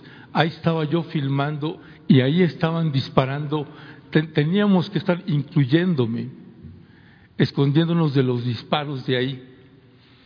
En un informe de los 21 reportajes que publicamos, en abril del año pasado, había, un, había pobladores de, de Aldama que decían, estamos cansados, llevamos años ya denunciando los disparos y no hay autoridad que intervenga. Los campamentos de la policía que instalaron salieron huyendo de los disparos que provenían de Santa Marta, los policías estatales. Eh, por ejemplo, la cuestión de, las, de la presencia del ejército, de estas bases de operaciones mixtas que ustedes están señalando, quien se queda solamente es la policía estatal y documentamos con video cómo cuando llegaba la policía estatal se agudizaban los disparos hacia los pobladores de Aldama. Audiovisualmente está cuando llega la policía estatal y disparan contra Aldama. En lugar de disminuir los disparos, se incrementan. Si nosotros estamos mintiendo, o si el Centro de Derechos Humanos está mintiendo con, los, con la información que se está presentando, hemos solicitado pongan eh, no, solo, no la policía estatal, es parte del problema. Estando ahí, nosotros documentando, oíamos cómo en la radio la policía estatal decía, están disparando los de Aldama y nosotros estábamos en Aldama. En los helicópteros hace un mes menos, cuando apareció este grupo paramilitar del que usted no hizo mención, no entiendo por qué, se nos hace gravísimo este grupo paramilitar que subió un video presumiendo armas de uso exclusivo del ejército, estos grupos paramilitares con pasamontañas. Se presentaron públicamente en un video. Un día antes le habían quitado las armas a la policía estatal que estaba destacamentada en Santa Marta. La preocupación de nosotros, y más allá de que si se le va a creer a los reportes que entrega el Centro de Derechos Humanos Fray Bartolomé de las Casas o a los, a los 21 reportajes audiovisuales con testimonios recibiendo disparos audiovisualmente constatados, pueden eh, considerar eh, que estamos alterando cualquier cosa o que estamos mintiendo.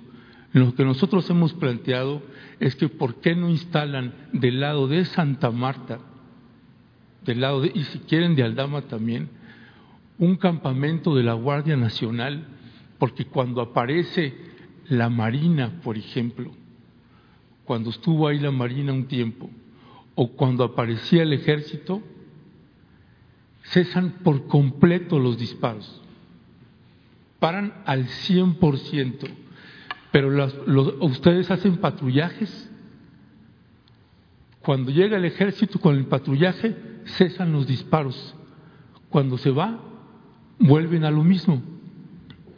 Todos los días recibimos los reportes de los disparos y este fin de semana hubo tres heridos más.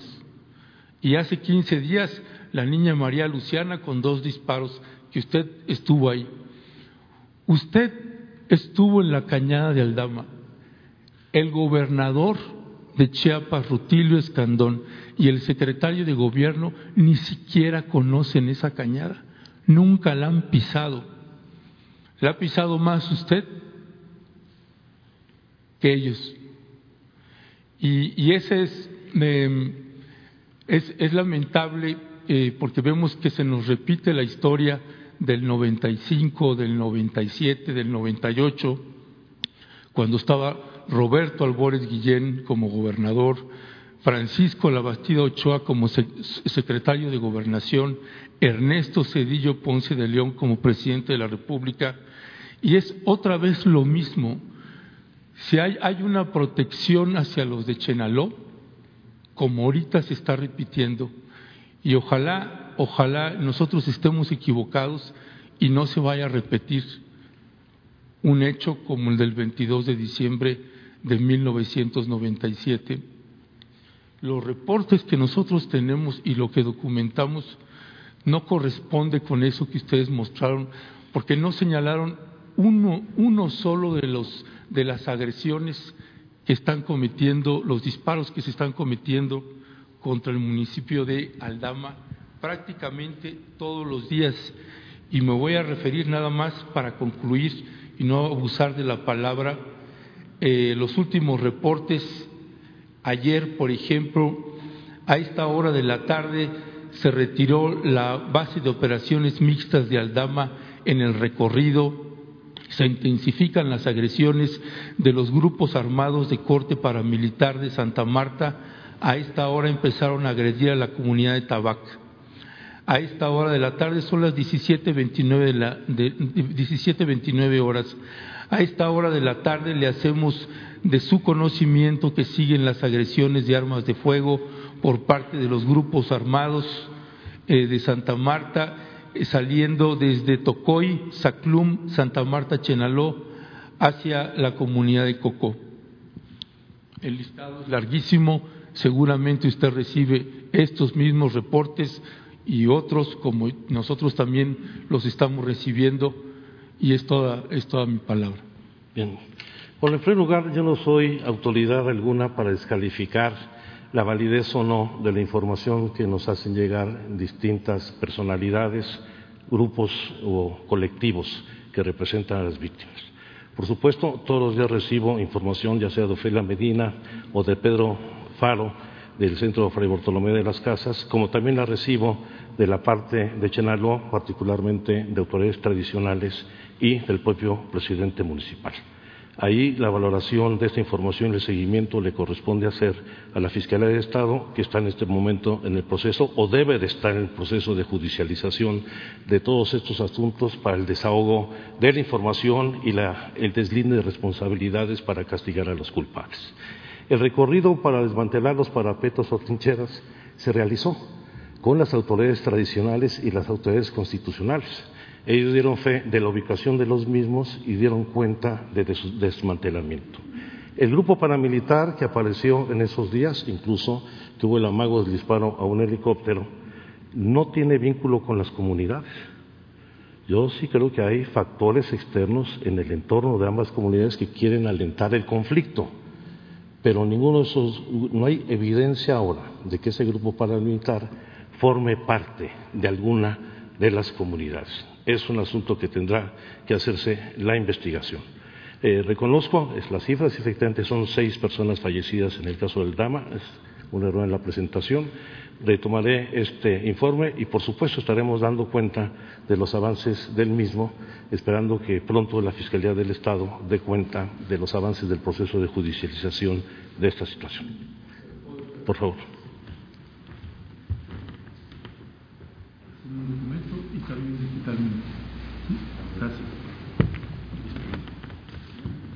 Muy bien, pues adelante. Este, antes de dar la palabra sobre estos eh, asuntos, que es Chenaló, Estila en el caso de Chiapas y en otras partes, es pertinente hacer un llamado a todos los que intervienen en este conflicto y en otros, a que eh, se unan, se vean como hermanos, que no haya motivo para la confrontación, para el odio. Las autoridades eh, constitucionales, tradicionales, eh, los dirigentes agrarios, los asesores de las organizaciones sociales, no gubernamentales, de defensa de derechos humanos, todos tienen que ayudar para conseguir la paz. porque lo decíamos en el caso de Tila, es el enfrentamiento entre el mismo pueblo. No estamos hablando del enfrentamiento de gente humilde, pobre, campesinos, indígenas, contra caciques. No es el caso. Conozco muy bien Chiapas, como conozco muy bien Oaxaca. En la mayoría de los casos son enfrentamientos entre la misma gente, entre los mismos campesinos, indígenas, pobres. No hay potentados en esa región. No es lo que enfrentamos en otras regiones del país, de los grandes cacicazgos, de banqueros, grandes corporaciones empresariales, los delincuentes de cuello blanco que oprimen al pueblo que se roban el dinero del pueblo. Aquí, si lo vemos, estamos hablando de una disputa agraria, desde luego hay otros elementos, eh, de 50 hectáreas.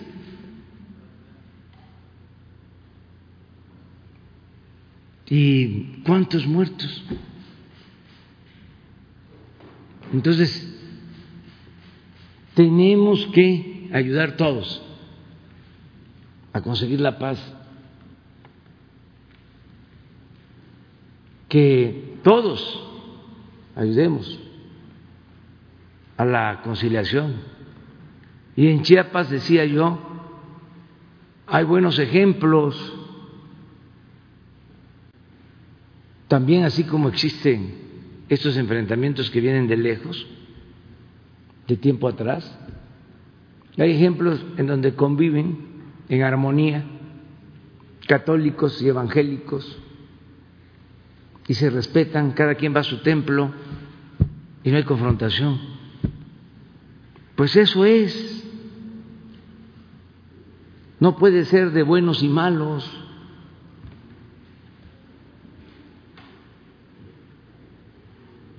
Tiene que ser de eh, armonizar entre todos y escucharse. Hay experiencias de cómo se consigue la paz en estos conflictos, en Oaxaca, por ejemplo, donde por décadas eh, hay confrontación por límites, ya sea municipales o ejidales o comunales, y muchos muertos de un lado y de otro. Y de repente, este, van organizaciones sociales auténticamente pacifistas, partidarios de la no violencia, y hacen trabajo de conciliación. Me consta y logran acuerdos entre los pueblos. Una vez me conmovió ver cómo huérfanos de un lado y de otro, que habían perdido a sus padres en estos enfrentamientos, estaban juntos, firmando la paz, reconciliándose como hermanos. Y estoy hablando de quienes habían perdido familiares por los enfrentamientos agrarios. Ahí están esas experiencias. Hay que orientarnos a eso no ponernos en un lugar y cerrarnos a escuchar a los otros. En estos casos hace falta la reconciliación. Y ese es el llamado que hago. A que se dé eh, la posibilidad de un acuerdo en estas comunidades donde hay conflicto es parecido a lo de Tila, aunque lo de Chenaló lleva más tiempo. Lo de Tila es relativamente eh, reciente, ahí son años, acá son décadas. Pero eh, los pastores, de las iglesias evangélicas, los sacerdotes de la Iglesia Católica, los defensores de derechos humanos, los que participan en organizaciones verdaderamente no gubernamentales y las autoridades deben de ayudar en esto para conseguir la paz. Porque no se trata de decir, estos son los buenos y los otros son los malos. en estos casos. Porque les digo, este, en la ciencia social, en el marxismo, en la teoría clásica, se habla de opresores y oprimidos, burgueses y proletarios, potentados y gente humilde. Pero acá no existe nada de eso. ¿Dónde están las diferencias? Si es la misma gente, es el mismo pueblo, e incluso de la misma cultura, no hay diferencias sustanciales.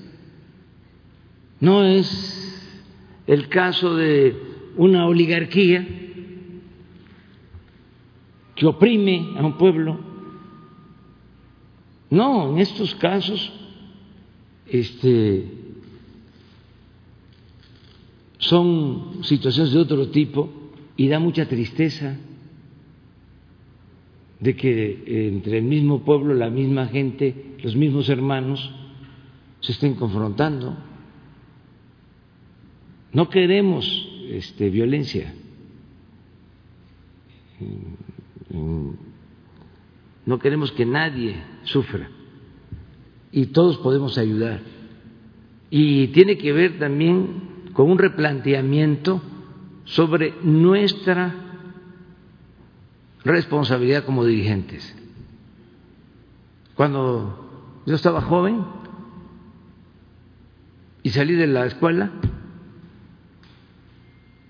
y me había formado en la ciencia social y me fui a una comunidad, a una región, a la zona Chontal, y veíamos como cacique al que compraba el petate a los tejedores, al de la tienda ¿Quién era el señor de la tienda? Pues vendía el azúcar, el aceite, la sal, el café, el frijol, el arroz, el maíz. Vendía, y así son las tiendas de los pueblos, de las comunidades, y compraba el petate que tejían la mayoría de los habitantes de las comunidades. Entonces, para nosotros, fíjense, era el explotador,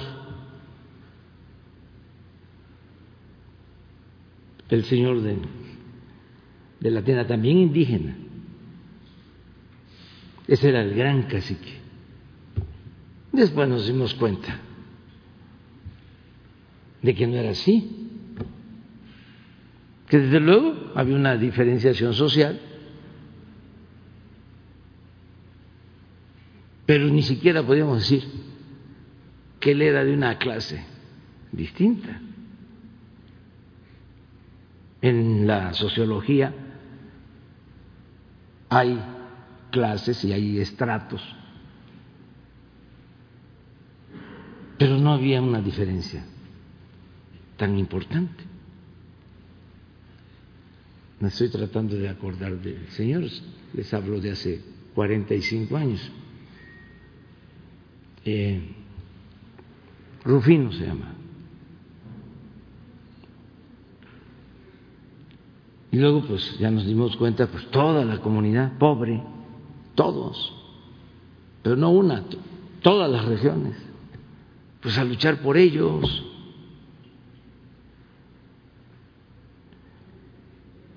O sea, eh, y las diferencias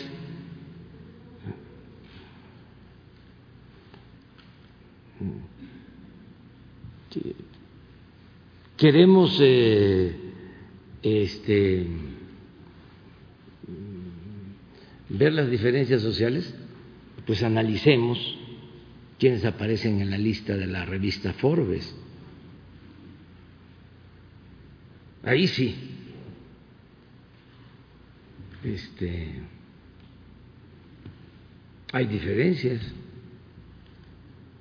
pero en Chenaló, en Tila, en la zona Chontal, en la Mixteca, en la Tarahumara, entre las mismas comunidades. No. Ahí la mayoría es gente humilde, gente pobre, necesitada. ¿Qué tenemos que hacer? Conciliarlos. Muchas veces hasta las fundaciones de estos potentados ayudan para que este, se mantengan las divisiones al interior de las comunidades. Eso se busca la forma, la paz. No, no, por eso, pero hay que buscar la paz.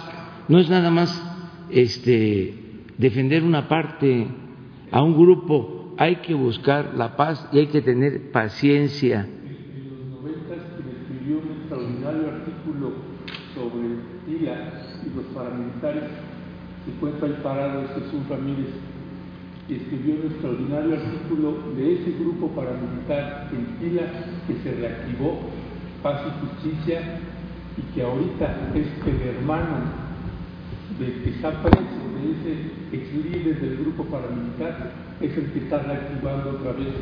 Ahí Hay que ir a hablar con ellos este, y conciliarlo. Lo están poniendo como si estuviéramos en un bando.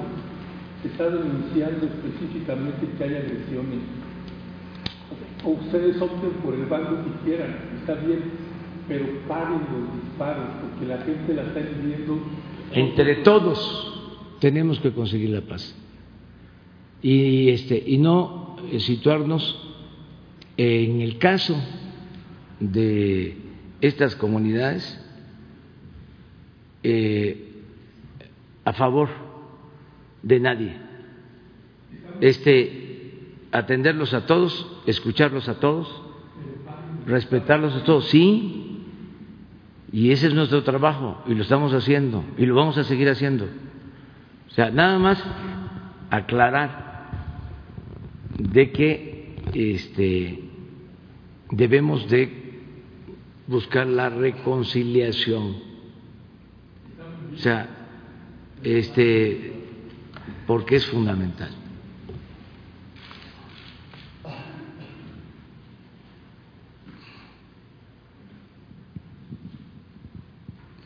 Gracias. Buenos días, presidente. Berenice Telles, del Diario Nacional 1 más 1. Eh, pues más bien eh, eh, el uso de la palabra es para hacerle una o transmitirle una solicitud de los trabajadores de Interjet, eh, quienes, bueno, fueron despedidos desde el mes de agosto debido al tema de la pandemia y están peleando porque se les liquide conforme a la ley. Y, bueno, son cerca de 1.500 trabajadores que pues están en esta situación, presidente. Esa es mi solicitud. Gracias. Yo creo que este, ya lo está viendo la Secretaría del Trabajo, eh, Luisa María Albores, pero de todas maneras, alcalde, por favor, eh, alcalde, Luisa María Alcalde, este, y de todas maneras le vamos a decir para que esté. Sí, gracias, presidente.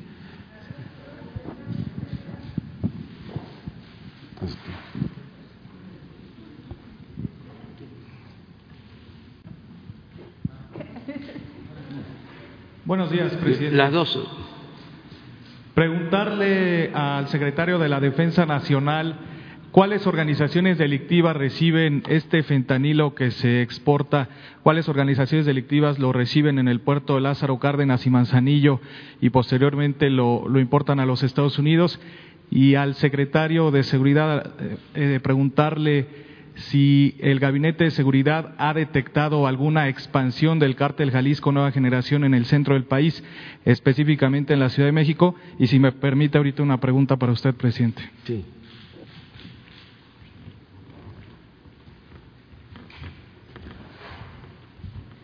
Bueno, en, la información que se tiene ahí de, la llegada de estas eh, sustancias, eh, bueno, el cártel del Pacífico, tenemos información, el cártel Jalisco Nueva Generación, las organizaciones delictivas que están en la parte de Michoacán, todo lo que, lo que las organizaciones que trabajan ahí en el área que tienen presencia en la parte del Pacífico es a quienes eh, manejan este tipo de, drogas. Eh, se ha trabajado bastante ahí, tanto Marina como Defensa, como Guardia Nacional para eh, poder evitar el, tráfico. Eh, tenemos un sistema de vigilancia aérea que está enfocado tanto en la parte sur para la introducción de cocaína como en la parte del que va hacia el norte, la parte de Baja California, la parte de Sonora, Sinaloa, donde están totalmente, constantemente monitoreando los vuelos ilícitos y en todos estos vuelos ilícitos siempre va una parte de, esos, de ese fentanilo, eh, de drogas sintéticas. Entonces, eh, son, son eh, tareas que se hacen para actuar en contra de esos cárteles que están teniendo presencia y el control de este tipo de, drogas.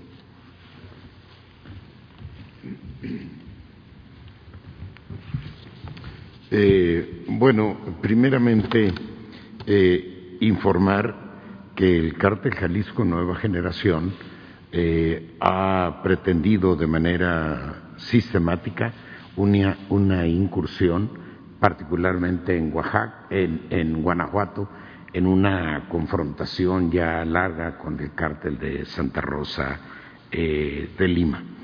Eh, en el caso de la Ciudad de México hay incursiones esporádicas pero hay fundamentalmente, según trabajo de inteligencia, eh, busca alianzas con una u otra organización criminal que ya tienen asiento aquí en la Ciudad de México. Son eh, usualmente acuerdos eh, frágiles, no permanentes, lo que le da una inestabilidad y son, usualmente generadores de violencia.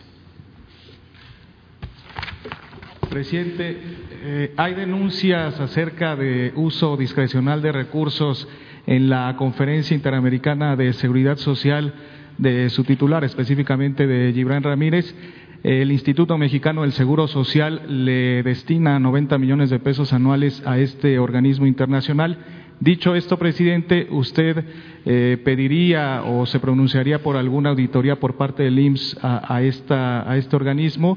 Y también preguntarle si no sería mejor que estos recursos, que estos 90 millones de pesos se destinaran a equipo médico o atención médica, presidente. Sí, que se investigue y que se este, informe, que nos dé eh, un reporte eh, el director del Seguro Social le vamos a pedir a Zoé Robledo que nos informe sobre esto y aquí este, que se explique qué está sucediendo. Si te parece. Las dos. Gracias. Buenos días. Judith Sánchez Reyes, corresponsal de Imagen del Golfo de Veracruz. Eh, dos preguntas para el secretario de Seguridad.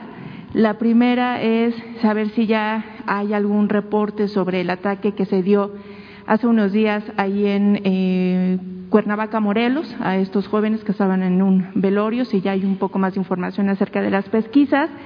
Y si también nos podría dar a lo mejor algunos pormenores sobre la creación de la Guardia Financiera que busca pues hacer toda una serie de investigación para eh, pues cooptar las estructuras de los grupos eh, criminales y que ayudaría pues en este caso a la UIF.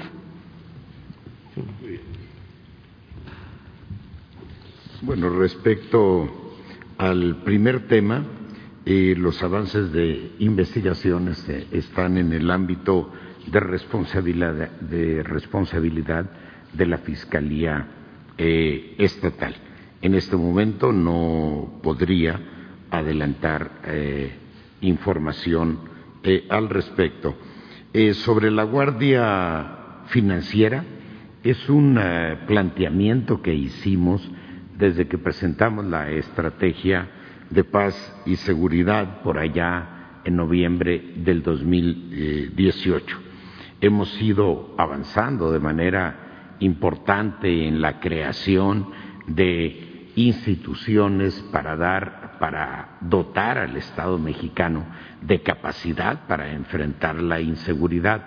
La más importante de esas iniciativas es la creación de la Guardia Nacional, pero el cumplimiento de todos esos planteamientos contenidos en el plan de paz y seguridad es por razones obvias, tiene por razones obvias un carácter eh, progresivo. Continúa en nuestra agenda la creación de la Guardia eh, Financiera.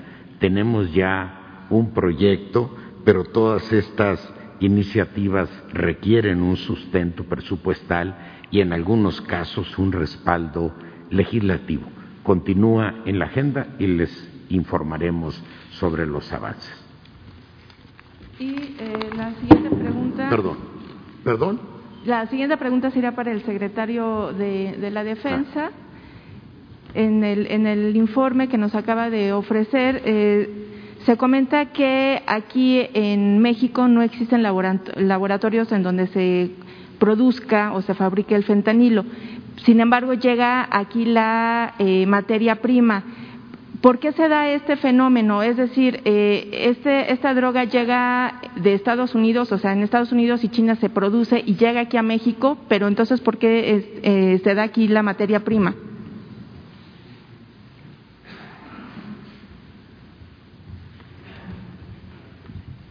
Eh, mencioné en la, presentación que la materia prima viene eh, procedente de China, China e India. Hay varias rutas, hay rutas que va de China hacia Alaska, de China hacia Canadá, de China hacia Estados Unidos. Eh, ahí llega la, materia prima y ahí se debe de producir las, las tabletas igual que aquí. Nosotros nos afecta dos rutas internacionales que va de China hacia México y de India hacia México.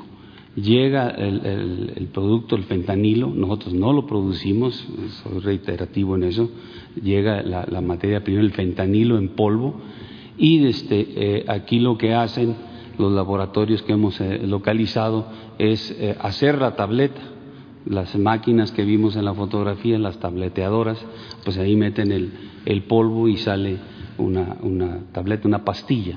Eh, pero no, no es que llegue de Estados Unidos acá, no. El, el, producto, la materia prima llega de China o de India hacia acá. No, aquí, aquí hace la, la, tableta y la tableta, al igual que las ampolletas que también llegan en esa presentación, de fentanilo, o, las pastillas también pueden llegar de esos dos dos áreas de China e India, tabletas. Llegan en tres, en tres presentaciones, ampolletas, tabletas y, en, polvo. El polvo que llega aquí a México, vía China o vía India, se conforman en tabletas y van hacia, hacia la parte norte, hacia Estados Unidos. Eh, mostré ahí una gráfica donde estaban los puntos azules desde donde hemos hecho los aseguramientos.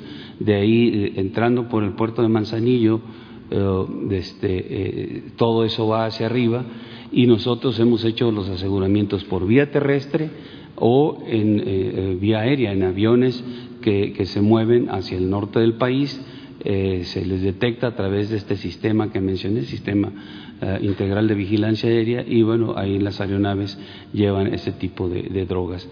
eh, además de otras, porque ahora también es una modalidad que hemos encontrado que una avioneta o un, cargamento de, que va por tierra lleva fentanilo, lleva metanfetaminas, eh, puede llevar también marihuana, todo, todo eh, una mezcla de, drogas en un solo cargamento.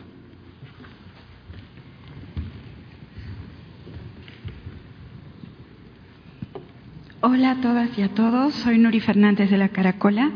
Es una pregunta para Alejandro Encinas y otra para usted. Eh, la primera pregunta sería sobre la situación de Aldama y Chenaló. Eh, desde la primera vez que comenzó a haber eh, desplazamientos muy grandes en esa zona, el mismo centro Fraiba y bueno, varios hicimos investigación al respecto eh, y vimos que efectivamente el problema de fondo era el conflicto agrario. Entonces, eh, creo que es de una gran importancia que se logre un acuerdo sobre los límites. Y si la Asamblea de Aldama ya aprobó la cantidad de hectáreas y es posible que hoy las autoridades de Chenaló, eh, entendí eso, pudieran aprobar el acuerdo ¿por qué no darle a este acuerdo también para resolver y enfrentar el conflicto el peso que podría tener? Si es necesario que haya presencia de la Guardia Nacional, si es necesario que haya presencia de testigos civiles. Y pienso también en que acaba de haber el acto eh, para pedir perdón por los sucesos de Acteal, ¿no? Entonces, ¿hasta qué punto incluso las abejas podrían ayudar a este proceso de paz. Pero creo que lo importante y creo que esa es pues la demanda que se hace y como cómo decirlo, la responsabilidad de todas y todos nosotros es tratar de que haya un verdadero acuerdo de paz en la zona y si se está en el camino de la solución agraria, pues apoyarlo. Entonces, ¿cómo podría darse más peso? Es, la pregunta a este acuerdo agrario. Yo creo que qué mayor peso que este exhorto que acaba de hacer el presidente de la República para buscar un acuerdo que permita no solamente la resolución del conflicto agrario, sino la reconciliación entre las comunidades. He de decir que muchos están ayudando a construir este acuerdo en las comunidades. Un sector de las abejas que lamentablemente están divididos, pero gente también de otras comunidades, gente de distintos credos religiosos y esperemos que el día de hoy se dé un avance significativo. Eh, estamos viendo que se crean las condiciones, se ha, hablado en unos momentos con el gobernador del estado para dar las condiciones y esperemos que la comunidad de Santa Marta atienda el exhorto que acaba de hacer el presidente de la República para construir este acuerdo que sería un encuentro entre familias y comunidades que fueron divididas por este problema. Y le vamos a dar, en caso de concretarse ese acuerdo, toda la fuerza jurídica y política que se requiera para que exista certeza y se den las condiciones para poder regresar al, al camino de la paz y la reconciliación en esta región de Chiapas. Gracias. Y la otra pregunta es sobre un tema muy diferente, pero em, estamos ya a las puertas de que se pueda aprobar la posibilidad de la consulta sobre el juicio a los expresidentes. Y eh, yo quería preguntar qué pasos siguen, qué pasos en lo jurídico, pero también qué pasos, qué tareas ciudadanas hay para que realmente haya un juicio popular, además del juicio jurídico, digamos. ¿Qué tareas de información, qué tareas habría que decirle a la gente que de aquí a que se realice la pregunta, si se realiza, eh, sería necesario impulsar? Bueno, eh, yo creo que se está avanzando bastante. Estamos este, haciendo historia porque por primera vez se está en la posibilidad de hacer una consulta a todos los mexicanos para eh, llevar a juicio a expresidentes. Desde luego de conformidad con las leyes, con respeto a sus derechos humanos, con eh, respeto a su derecho a la defensa, eh, siempre en el marco de la legalidad, pero es un hecho histórico, nunca se había visto. Entonces estamos cerca de conseguir esto, va a depender de eh, la Suprema Corte de Justicia, tiene 20 días para eh, declarar la constitucionalidad de la consulta y de la pregunta. Estos 20 días son muy importantes. Y eh, el proceso en sí, pues es enseñanza y aprendizaje, porque la gente va a tener información, sobre todo los jóvenes, porque este, vieron generaciones perdidas con la política neoliberal o neoporfirista.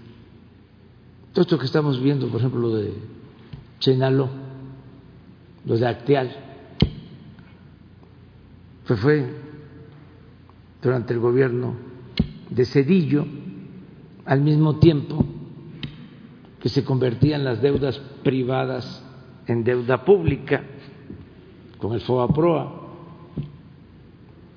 Seguramente los jóvenes no eh, tienen la información de que cuando hubo esa matanza de Actial, eh, tuvo que renunciar el secretario de Gobernación, Chaufet. O sea, son cosas este, pues de la historia reciente y uno de los que pueden ser enjuiciados es precisamente Cedillo. Entonces se va a ir sabiendo cómo le hizo Salinas para entregar todos los bancos, todas las empresas, a quién les entregó estos bienes del pueblo y de la nación.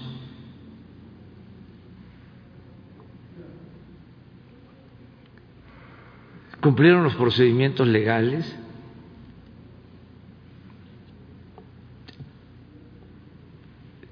Pues luego lo de Cedillo, luego lo de Fox, el engaño de que iba a haber democracia. Y él mismo acepta de que cargó los dados en la elección para imponer a Felipe Calderón. ¿Y cómo fue pues una farsa de cambio, fue lo que se conoce como gatopardismo, eso que consiste en que las cosas en apariencia cambian para seguir igual, pero desde el principio, nada más para refrescar la memoria, aquí en el Zócalo, este, en campaña, Fox dijo que de ganar iba a enjuiciar a Salinas. No voy a utilizar sus palabras porque es un lenguaje muy coloquial y especial. ¿Y qué sucedió? Pues se entendió con Salinas. Llegó y desde que entra la presidencia, su secretario de Hacienda había estado de subsecretario de Hacienda de Salinas. Y lo mismo. Luego la imposición de Calderón, el fraude.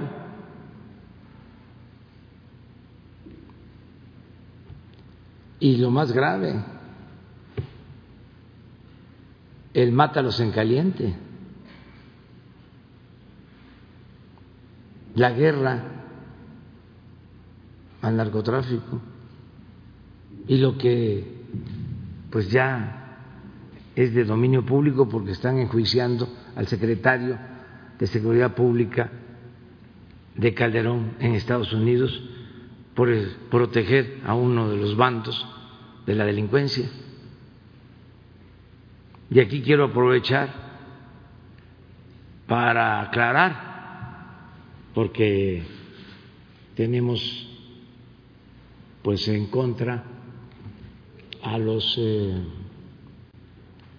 eh, articulistas, intelectuales orgánicos, eh, y ya están hablando de que en el gobierno de nosotros ha habido enfrentamientos igual que antes. No, nosotros cuidamos de que no haya abuso de fuerza y que se respeten los derechos humanos. No sé si tengan por ahí una información sobre letalidad, que es interesante. En ese tiempo de Calderón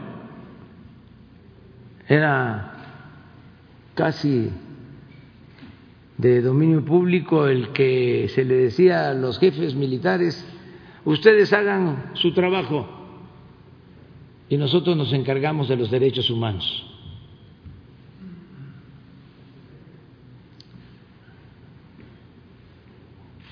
Nada más para que se note la diferencia,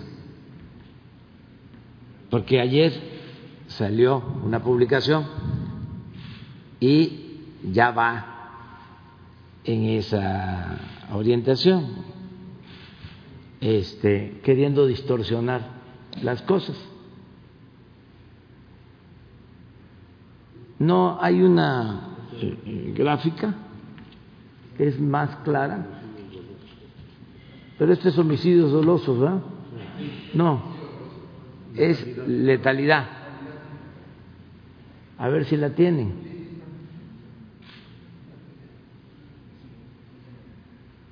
que eso es muy interesante.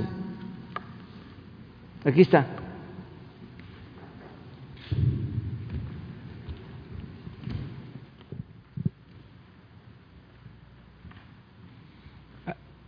Agresiones a las Fuerzas Armadas.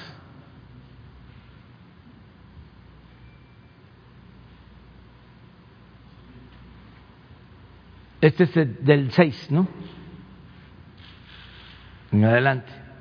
Miren, este es Calderón.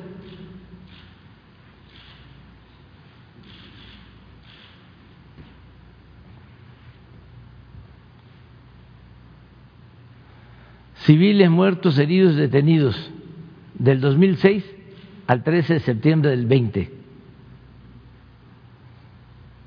Miren, 11 y 12.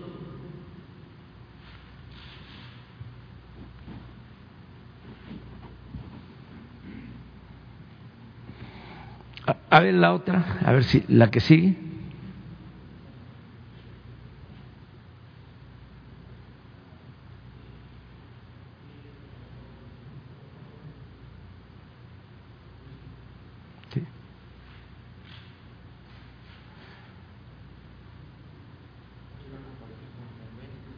Sí, lo mismo.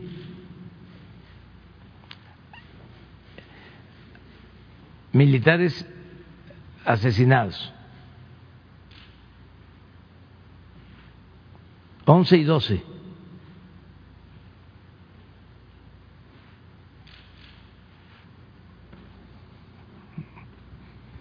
estamos nosotros. Pero regresa la, a la anterior.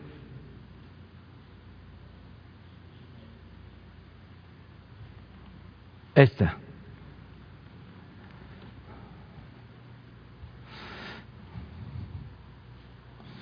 Si suman, si suman.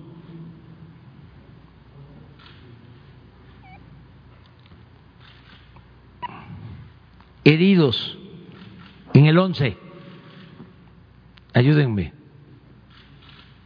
160, más detenidos 967, ¿cuántos son? ¿Lo tienen? Sí, pero eh, ahí, ahí estábamos bien. Si no me lo van a cambiar.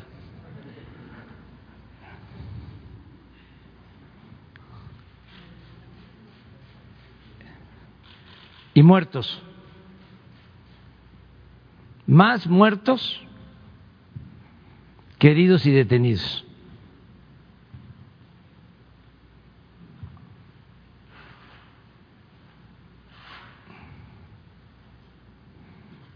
Aquí estamos nosotros.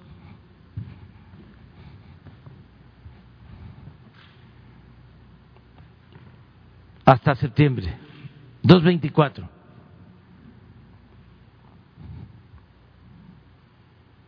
Detenidos 269.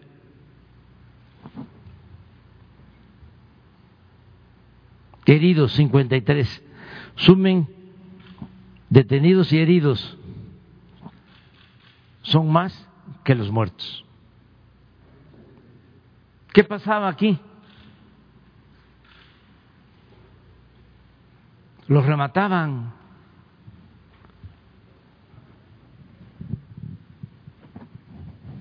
No es lo mismo. Entonces,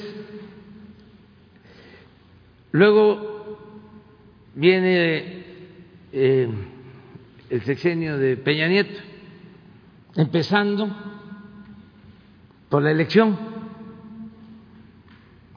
se presentan quejas de que habían rebasado el tope de campaña,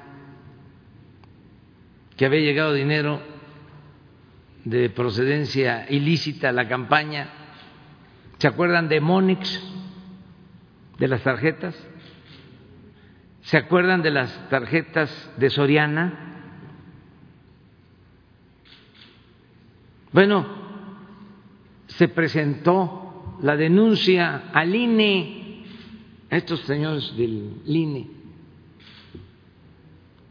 pidiendo que se anulara la elección. La información la tenía Calderón.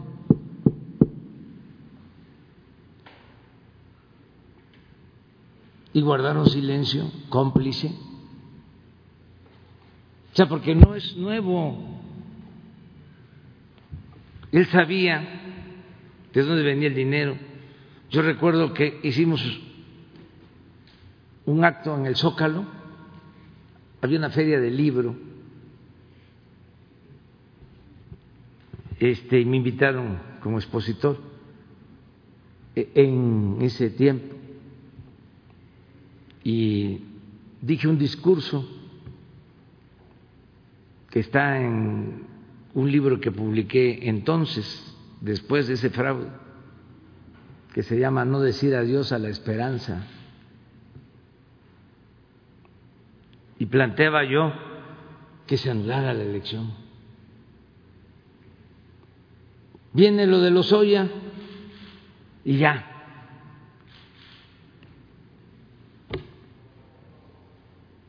Pues se sabe este el dinero que se recibe, a dónde va el dinero. Hace poco todavía la empresa Facebook cancela cuentas de esta empresa encargada de publicidad que se usó en aquel entonces y que se continuó usando en contra nuestra, una empresa extranjera con sede en España. Entonces, va a ser muy interesante todo esto. Eh, además, la destrucción de Pemex, la destrucción de la Comisión Federal de Electricidad. Claro, eh, hay protestas. Ayer los intelectuales orgánicos sacaron otro desplegado.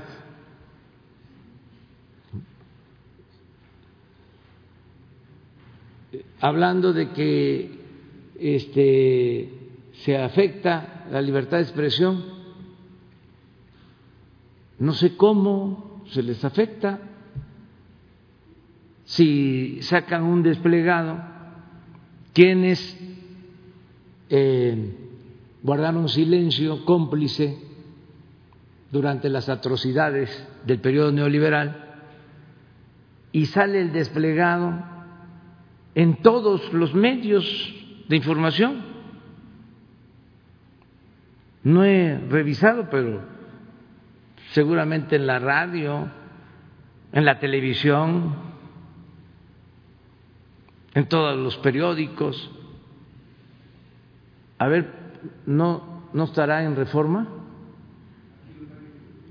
No, pero el desplegado.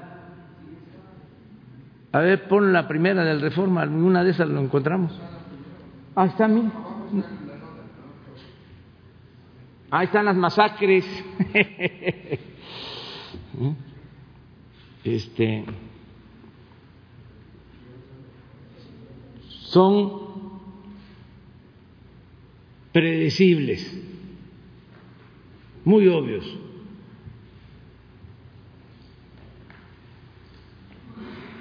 ¿A dónde está lo del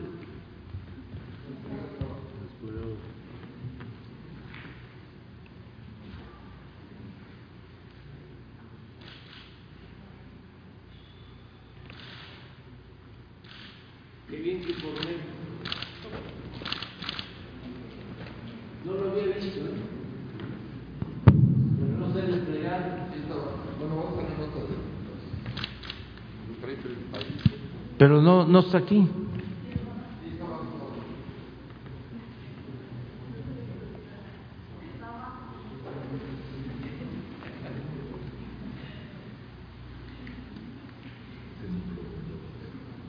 No lo veo. No está en la primera, ¿no?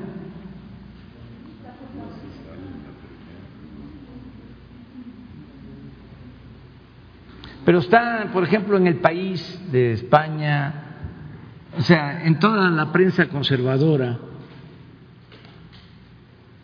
todo este grupo, pues siempre apoyó la política neoliberal y ahora se sienten ofendidos. Sí, cuando deberían de ofrecer disculpas.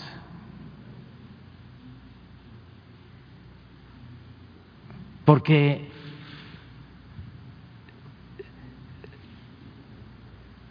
se quedaron callados cuando se saqueó al país.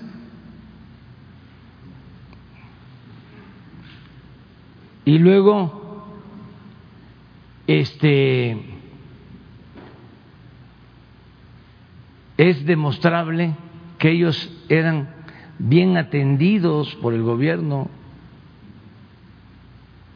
Ya lo dije y lo repito, a letras libres de Krause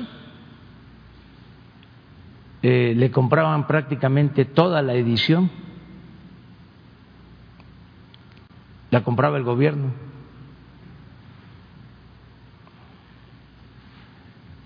Este, la revista Nexos también, mes con mes, siete mil ejemplares les compraba el gobierno. Yo entiendo cinco sexenios consecutivos viviendo al amparo del poder público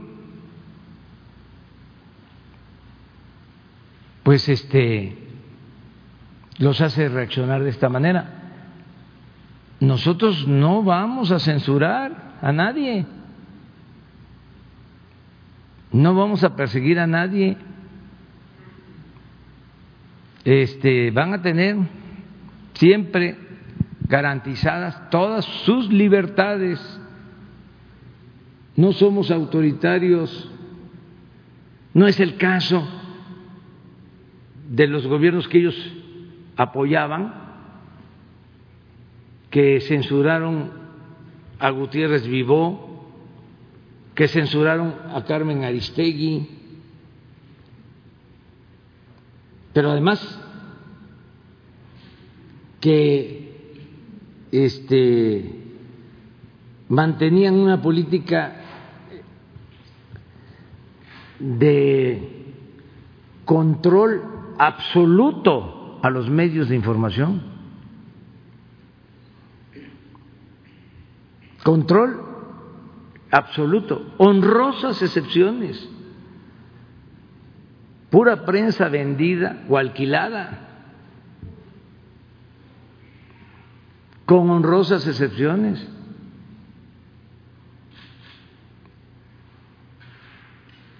Entonces, no vamos nosotros este, afectar la libre manifestación de las ideas.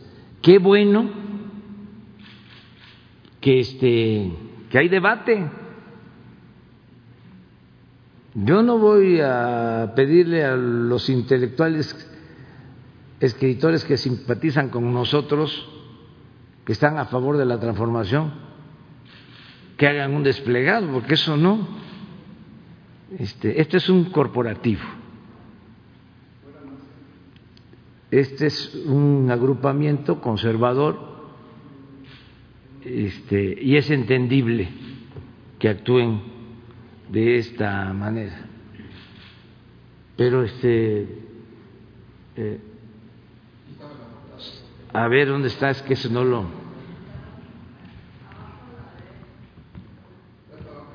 Aquí está.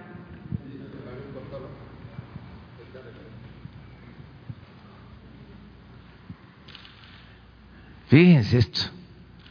Odio puede llegar al río. Yo no odio.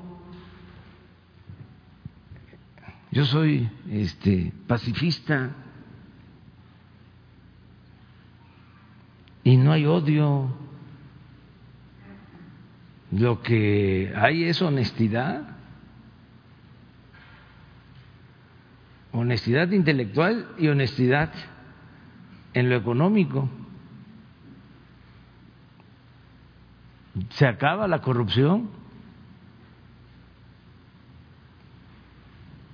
Entonces, esa es mi, mi respuesta. Respeto a todos, y me gustaría que ellos este, mismos hicieran un análisis de contenidos de medios que revisaran, que pongan sobre la mesa. A ver, el señor Gabriel Said, que es un hombre inteligente, aunque muy conservador, pero es inteligente que ponga sobre la mesa todos los periódicos de hoy. Un análisis de contenido, además, a él le gusta este, hacer estas investigaciones sencillas y profundas, nada más que lo domina su conservadurismo. Pero sería muy bueno este, porque lo considero, eh, a pesar de su conservadurismo, honrado. A ver, que ponga el Reforma, Universal, todos los periódicos de hoy en la mesa. Y que vea la forma tendenciosa en que se hace periodismo en México. Y que me conteste sobre esto. No se lo pido a Krause, no se lo pido a Aguilar, porque esos este, eh, tienen otro tipo de actitudes. Pero como vi que estás ahí, este, él podría hacerlo. Y que nos diga si hay libertades o no. Nunca, este, Gabriel, se había atacado tanto a un presidente desde Madero como ahora. Nunca. Desde Madero. Y esto es muy parecido a lo que le hicieron a Madero.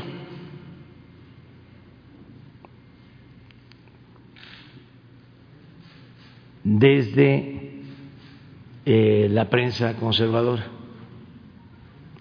escritores conservadores, intelectuales conservadores, poetas, Gabriel, conservadores. Nada más es cosa de saber y Gabriel lo conoce perfectamente el comportamiento de Díaz Mirón. Este, cómo eh, se ofrecía a ir a luchar en contra de Madero y cómo eh, le aplaudía hasta arrastrarse a Victoriano Huerta. Y así otros poetas y otros intelectuales. Entonces, es muy parecido, por eso es muy interesante el momento que estamos viviendo. No es de confrontación, este, no es de odios, es de definiciones y de aclarar eh, posturas y de que haya diálogo. Ellos este, se dedicaron a aplaudir y a quemarle incienso a los gobiernos neoliberales. Ahora es otro tiempo, pero qué bien, porque de esta manera podemos eh, ayudar a que se desarrolle más la conciencia cívica, que es tu pregunta. O sea, eh, la consulta, todo esto va ayudando al cambio de mentalidad, a que la gente vaya eh, teniendo más información y que decida con libertad y con criterio. Atrás. Gracias, presidente. Buenos días. Eh, le quiero preguntar sobre el caso de estas mujeres que en Estados Unidos han, les han practicado cirugías en centros de detención para extraerles el útero con fines de esterilización. La Cancillería dijo que iba a aplicar los mecanismos de protección. Quería preguntarle si no tienen informes si hay alguna mujer mexicana que haya sufrido esto allá en, en este Está haciendo la investigación eh, la embajadora de México en Estados Unidos, en Washington, Marta Bárcena, me informó sobre esta situación y es muy probable que hoy este, la Secretaría de Relaciones eh, emita un comunicado sobre este tema.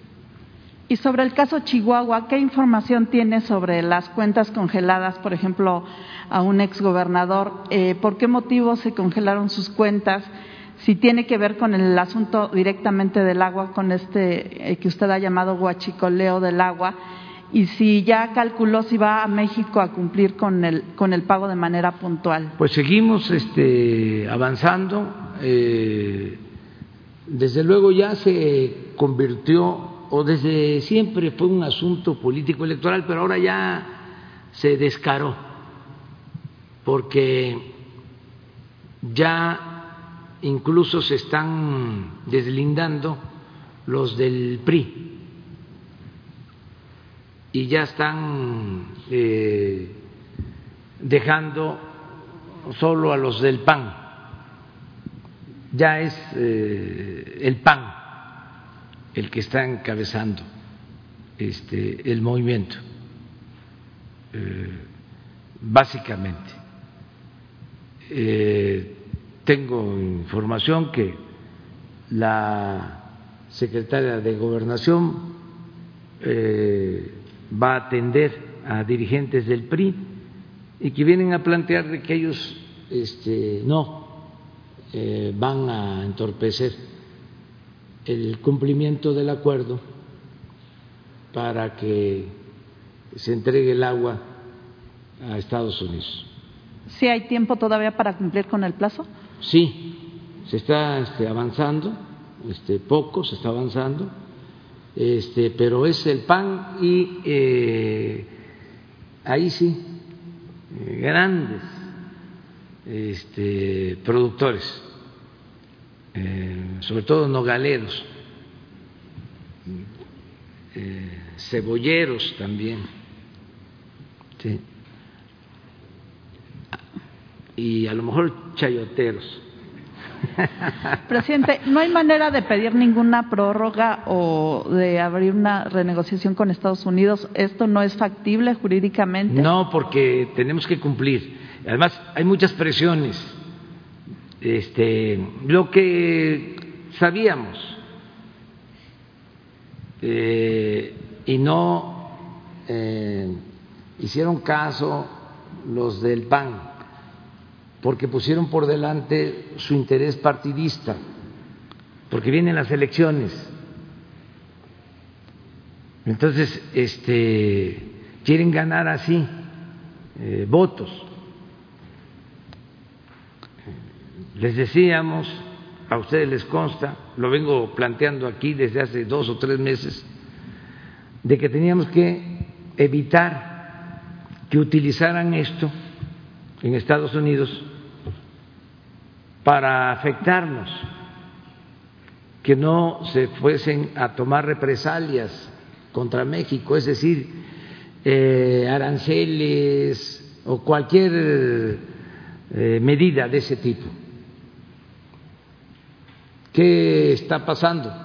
Pues ayer o antier el gobernador de Texas le manda al secretario de Estado, el señor Pompeo, una carta acusando de que México no cumple con la entrega del agua. Claro, eh, nosotros tenemos buenas relaciones con el gobierno de Estados Unidos, y podemos eh, dar razones, explicar lo que está sucediendo y no descartamos el que se cumpla con el acuerdo. Pero ya eh, la actitud politiquera de estos personajes de Chihuahua ya este, ha originado esta situación. ¿Ha habido comunicación del gobierno de Estados Unidos? Sí, constantemente. ¿Les han pedido que cumplan el plazo en los últimos días?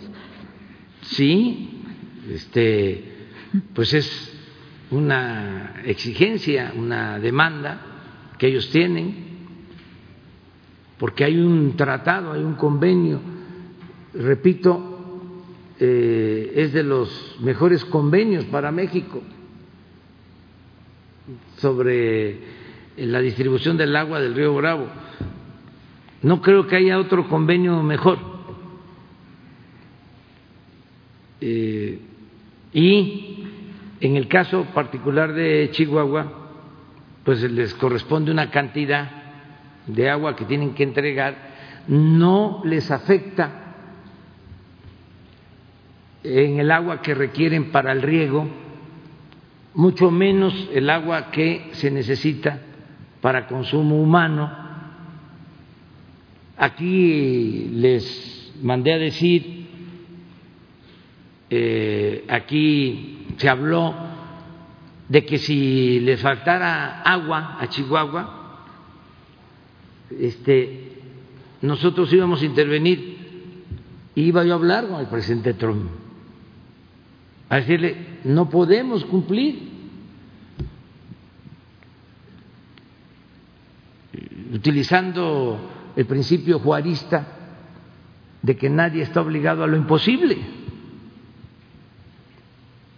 Pero no de manera leguleya, ahí empezaron a decir que este, los íbamos a dejar sin agua y se este,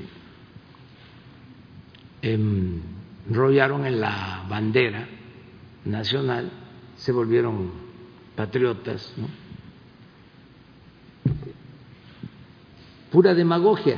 ¿Qué pasaría si México no cumple con este compromiso? No quiero adelantar vísperas, este, vamos a esperarnos, pero sí es muy irresponsable lo que están haciendo este grupo,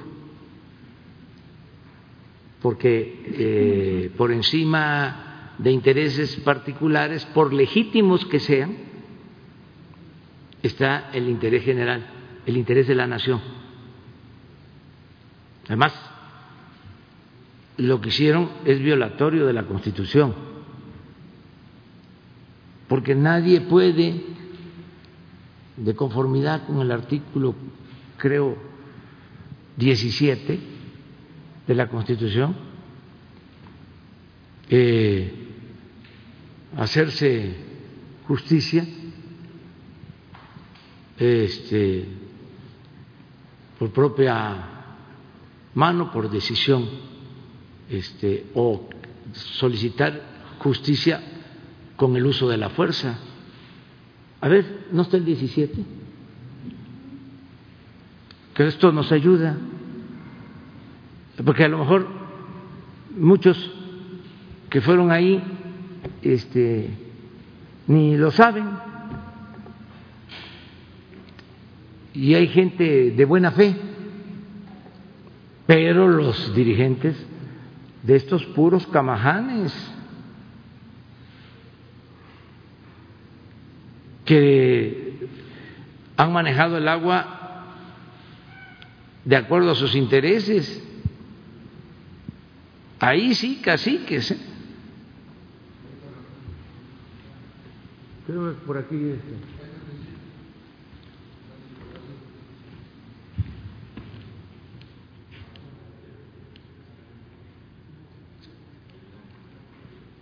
Aquí.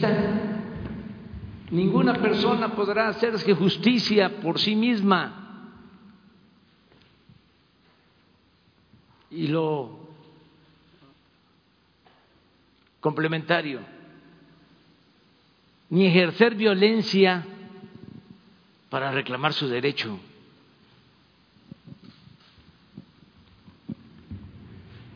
¿Cómo eh, se toma una presa?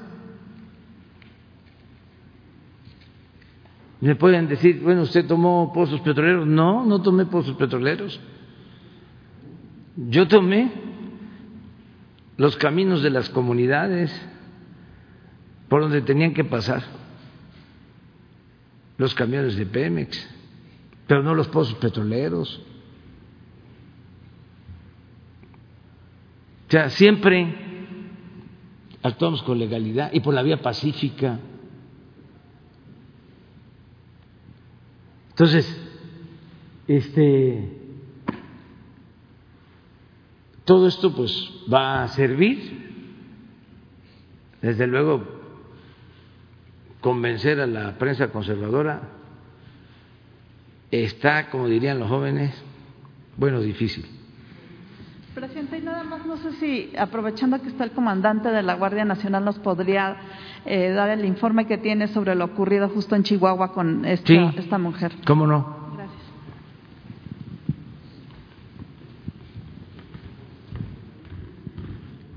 Sí, eh, se refiere al evento del, del pasado día 8, donde eh, fueron, murieron dos personas. Eh, se dio esta una mujer y su pareja. Ah. Bueno, lo que tenemos hasta ahorita eh, como información, porque la, la, la investigación la está llevando a cabo la Procuraduría General de Justicia del Estado de, de Chihuahua. Eh, la información que nosotros tenemos es que después de la eh, agresión y de la gran cantidad de personas que llegaron a la boquilla, que la Guardia se replegó hacia la ah, derivadora que se encuentra cerca de ahí. Hubo un, mo- un momento en que algunas de las personas que participaron en ese despliegue en la boquilla tomaron, eh, entre otras cosas, armas y granadas que tenía el personal de la Guardia. Unos de ellos pasaron cerca de la derivadora donde estaba otro personal de la Guardia y eh, amenazaron al personal con lanzarle una de las granadas que llevaban y fueron tres personas las cuales fueron detenidas y de ahí se, eh, eh, se organizó el personal de la Guardia para llevarlos a poner a disposición por la, por la posesión de granadas. ¿sí? Eh, la, pues, la puesta a disposición iba a ser en Delicias. Eh, la cuestión es que en el trayecto de, de la derivadora hacia Delicias eh, coinciden con también con la salida de muchos de los vehículos que vienen en ese momento saliendo de la boquilla, pero en especial tenemos la información de que hubo cuatro vehículos que se, que se mezclaban entre el convoy que llevaba a los detenidos, tratando pues de eh, estorbar el movimiento y lo que creemos que también pretendían de alguna manera aprovechar para quitarles a los tres detenidos que llevaba el personal de la Guardia. En, en algún momento el, el personal de la Guardia escucha disparos, no, no sabe, no se tiene ahí bien claro si los disparos eran adelante, atrás, y eh, uno de los elementos pues eh, dispara, desgraciadamente en ese momento uno de los cuatro vehículos que iban estorbando el movimiento del convoy que llevaba a los detenidos iba pasando al lado derecho del, del vehículo de la guardia y fue que le, que le pega a los dos a las dos personas. Este fue un de alguna manera también pues no un, un desgraciado lamentable accidente. Sí se están llevando a cabo todas las investigaciones para saber más sobre las eh, condiciones en que se dio este evento. Los elementos de la guardia llaman a, la ambulancia porque uno, uno estaba herido. Llegó la ambulancia llegó también la policía la policía estatal. Le dejan ya a la policía estatal y el personal de la guardia se sigue a poner a los detenidos hasta hasta la ciudad de, de, de Chihuahua. Entonces ya una vez que se entregan se, se ponen a disposición los detenidos el, eh, la fiscalía del estado es la que está llevando a cabo las investigaciones.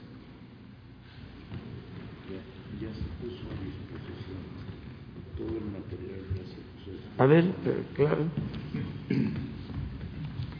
Bueno, eh, complementar nada más que desde el inicio de todos estos eventos recibimos la instrucción del presidente de coadyuvar con las investigaciones, que se hizo una investigación interna, tanto por parte de la Guardia Nacional, como ya lo refirió aquí el comandante Bucio, también por asuntos internos eh, de la Guardia Nacional, con independencia de lo que estaba haciendo la comandancia de la Guardia. Toda esta información se puso de inmediato eh, a disposición de la Fiscalía General de Justicia del Estado, al igual que el personal de la Guardia participante en este evento.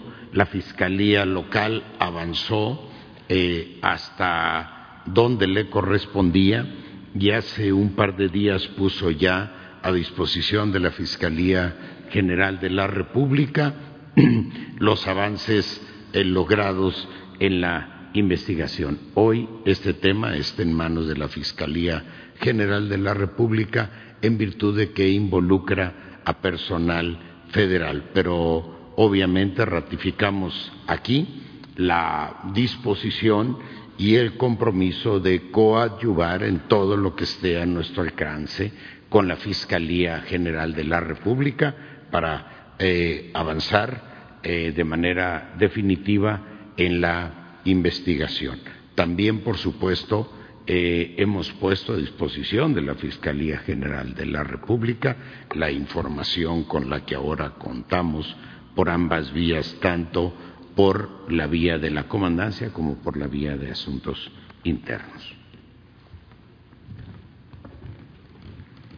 Bueno, pues este, vamos a concluir. ¿Qué les parece para finalizar? Este, como le estoy haciendo un llamado a don Gabriel de manera respetuosa, este, es muy alentador de que no todo está eh, del lado del conservadurismo, don Gabriel. No todo el, periodismo de México este, está a favor de grupos de intereses creados.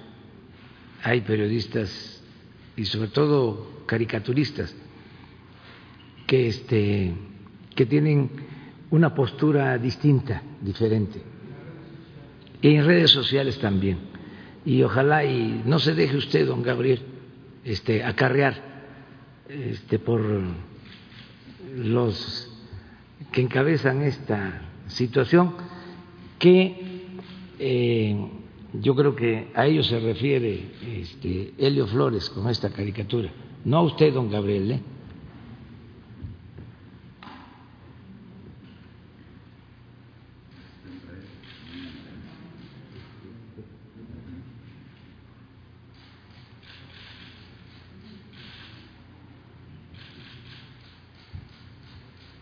Es buena, ¿verdad?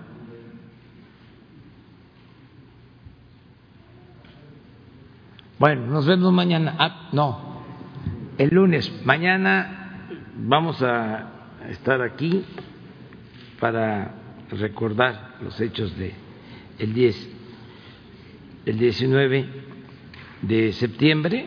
Vamos a, a izar la bandera media asta y luego vamos a iniciar una gira este, por zonas afectadas eh, por el terremoto. Vamos a estar en Puebla y vamos a estar también en Morelos. Bueno, vamos a pasar primero a Tlaxcala, Puebla y Morelos el fin de semana. Ya les vamos a entregar el programa. Vamos a estar de recorrido en estos tres estados. Que la pasen muy bien.